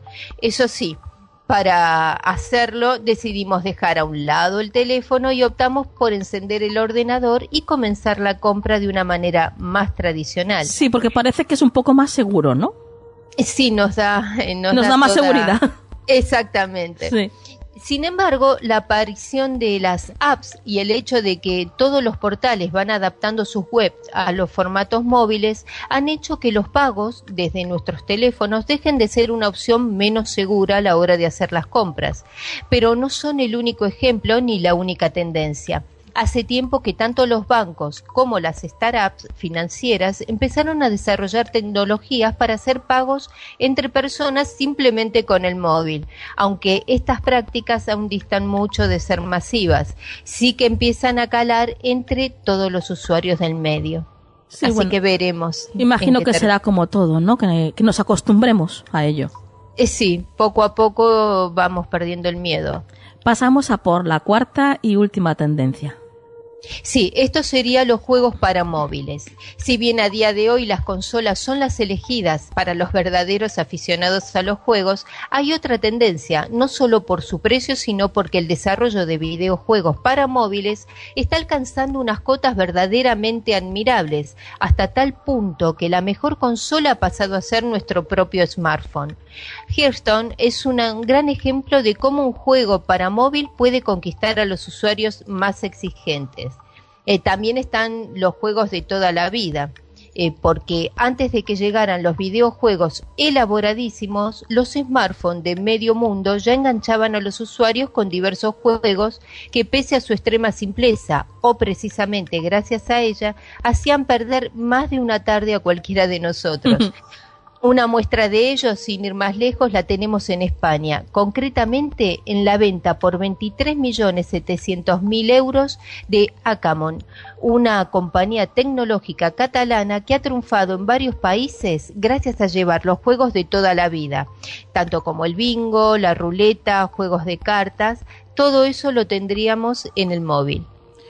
Bueno, eh, cada vez, desde luego, se va a convertir en, en una herramienta más imprescindible el móvil, por lo que parece, ¿no, María? Más todavía, si cabe.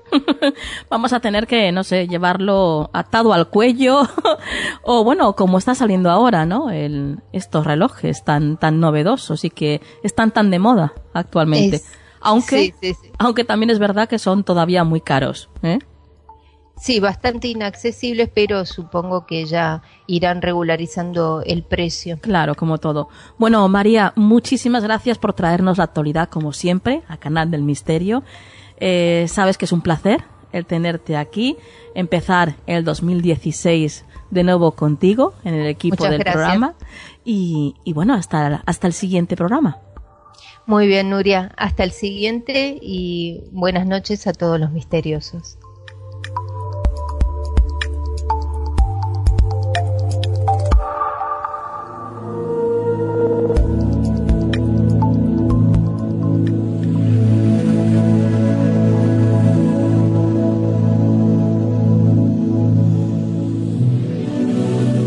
Consejo de la semana en Canal del Misterio.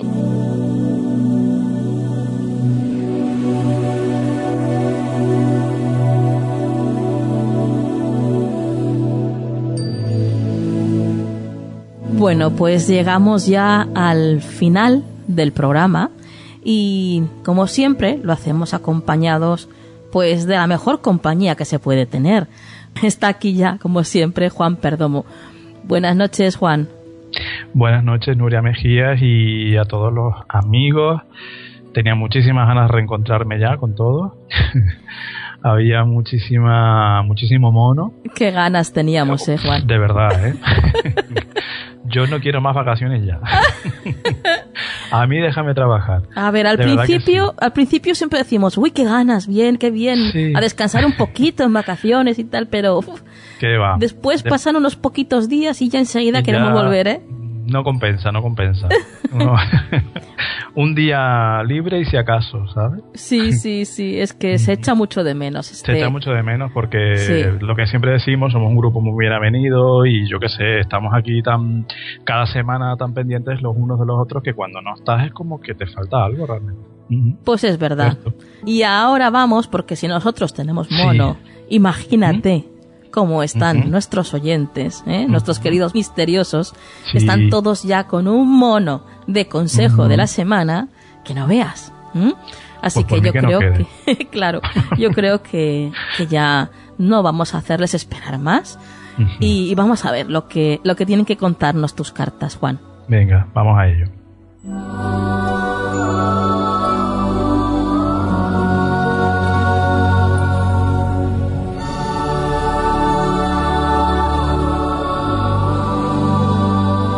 ¿Ya lo tenemos? Ya lo tenemos, Nuria. Perfecto. Y bueno, pues la verdad que esta semana, para empezar temporadita y bueno, y para empezar año, porque realmente estamos empezando el año, nos dicen que nos cuidemos un poco. Aquí la cartita que nos ha salido esta semana ha sido 9 de oro. Yo 9 de oro lo relaciono mucho con, con el cuidado interno, externo, con el cuidado espiritual, con el cuidado físico a mí esta carta cuando me sale siempre le digo a la persona, ¿cuánto tiempo hace que tú no te dedicas un ratito a ti, a yo que sé, a relajarte, a meditar, a irte a un spa, bueno, un spa, vamos a decirlo en español, a un balneario. Sí, sí. a un balneario, a cualquier cosa, a sentarte un rato a la playa, o sea, cualquier cosa que a ti te haga sentirte mejor y cuidarte tú. Suele ser una llamada de atención, a veces también, al extremo contrario, a la arrogancia, digamos, o al estarle prestando demasiada atención al cuidado físico, al cuidado estético, a veces puede también ir por ahí.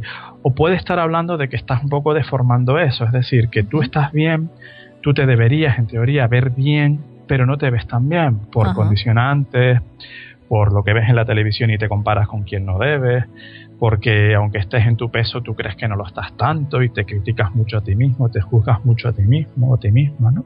También esta carta cuando sale, Nuria, amigos, normalmente nos viene a decir, vas a tener que, eso, cuidarte, mimarte, ponerte fuerte, ponerte bien, porque va a haber un momento en que vas a tener que tú ayudar a otros, tirar de otros, cuidar a otros. Y claro, para eso es fundamental estar uno bien, porque si no, no, no hay manera. Entonces, yo diría, vamos a tomarnos esta semana un poco de relax, a cuidarnos, a pensar que nos vendría bien, que nos apetece, a permitirnos algún caprichito. Y sobre todo a mirar dentro de nosotros, Nuria, y a ver qué es lo que de verdad, de verdad a nosotros nos haría felices, cómo nosotros nos veríamos bien. Quiérete. Perfecto. Bueno, pues como no tenemos mucho más tiempo hoy, que nos va pillando el toro, eh, vamos a pasar ya a dar tus formas de contacto, Juan, porque yo sé que mucha gente pues espera a, esta parte para ver cómo puede contactar contigo y además eh, en esta ocasión tienes un nuevo método, ¿no? Para ponerse en contacto contigo. Bueno, estamos, eh, sí, estamos probando con un número de teléfono que nos parece quizás más directo, nos parece Perfecto, un poco sí, sí, sí, sí. Mm. Lo veo muy buena idea. Y bueno, las vías de contacto habituales que son eh, correo electrónico mm, farotarot.gmail.com eh, también estamos en todas las redes sociales con ese mismo nombre, en Facebook, eh, Twitter y demás.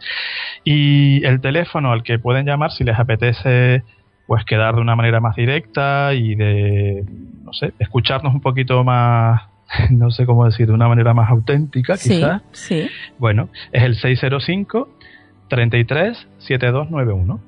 Perfecto. Dicho queda. Juan, muchas gracias como siempre por estar ahí, por estrenar temporada una vez más. Y bueno, la semana que viene nos vemos con más tiempo, ¿eh? que esta semana ya vamos, vamos muy, muy justitos. Perfecto. Un beso, Nuria. Gracias. Buenas noches. Buenas noches, Juan.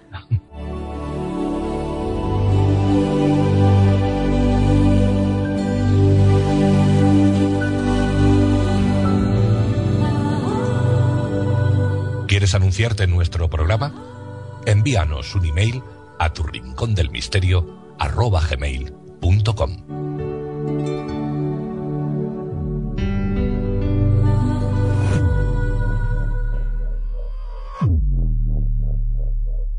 Pues llegamos al final del programa, misteriosos. Eh, bueno, muy justitos esta semana, muy, muy justitos, pero bueno, no podréis negarme que hemos tenido un montón de contenidos. ¿eh? Esperamos que hayáis disfrutado, que es lo que gratifica el trabajo que realizamos. Y bueno, nada más, solamente deciros que os esperamos, por supuesto, la semana que viene. Y ahora os dejo con la frase de la semana. El hombre es la especie más insensata, venera a un dios invisible y masacra una naturaleza visible, sin saber que esta naturaleza que él masacra es ese Dios invisible que Él venera. Que la luz esté siempre en vuestras vidas. Buenas noches.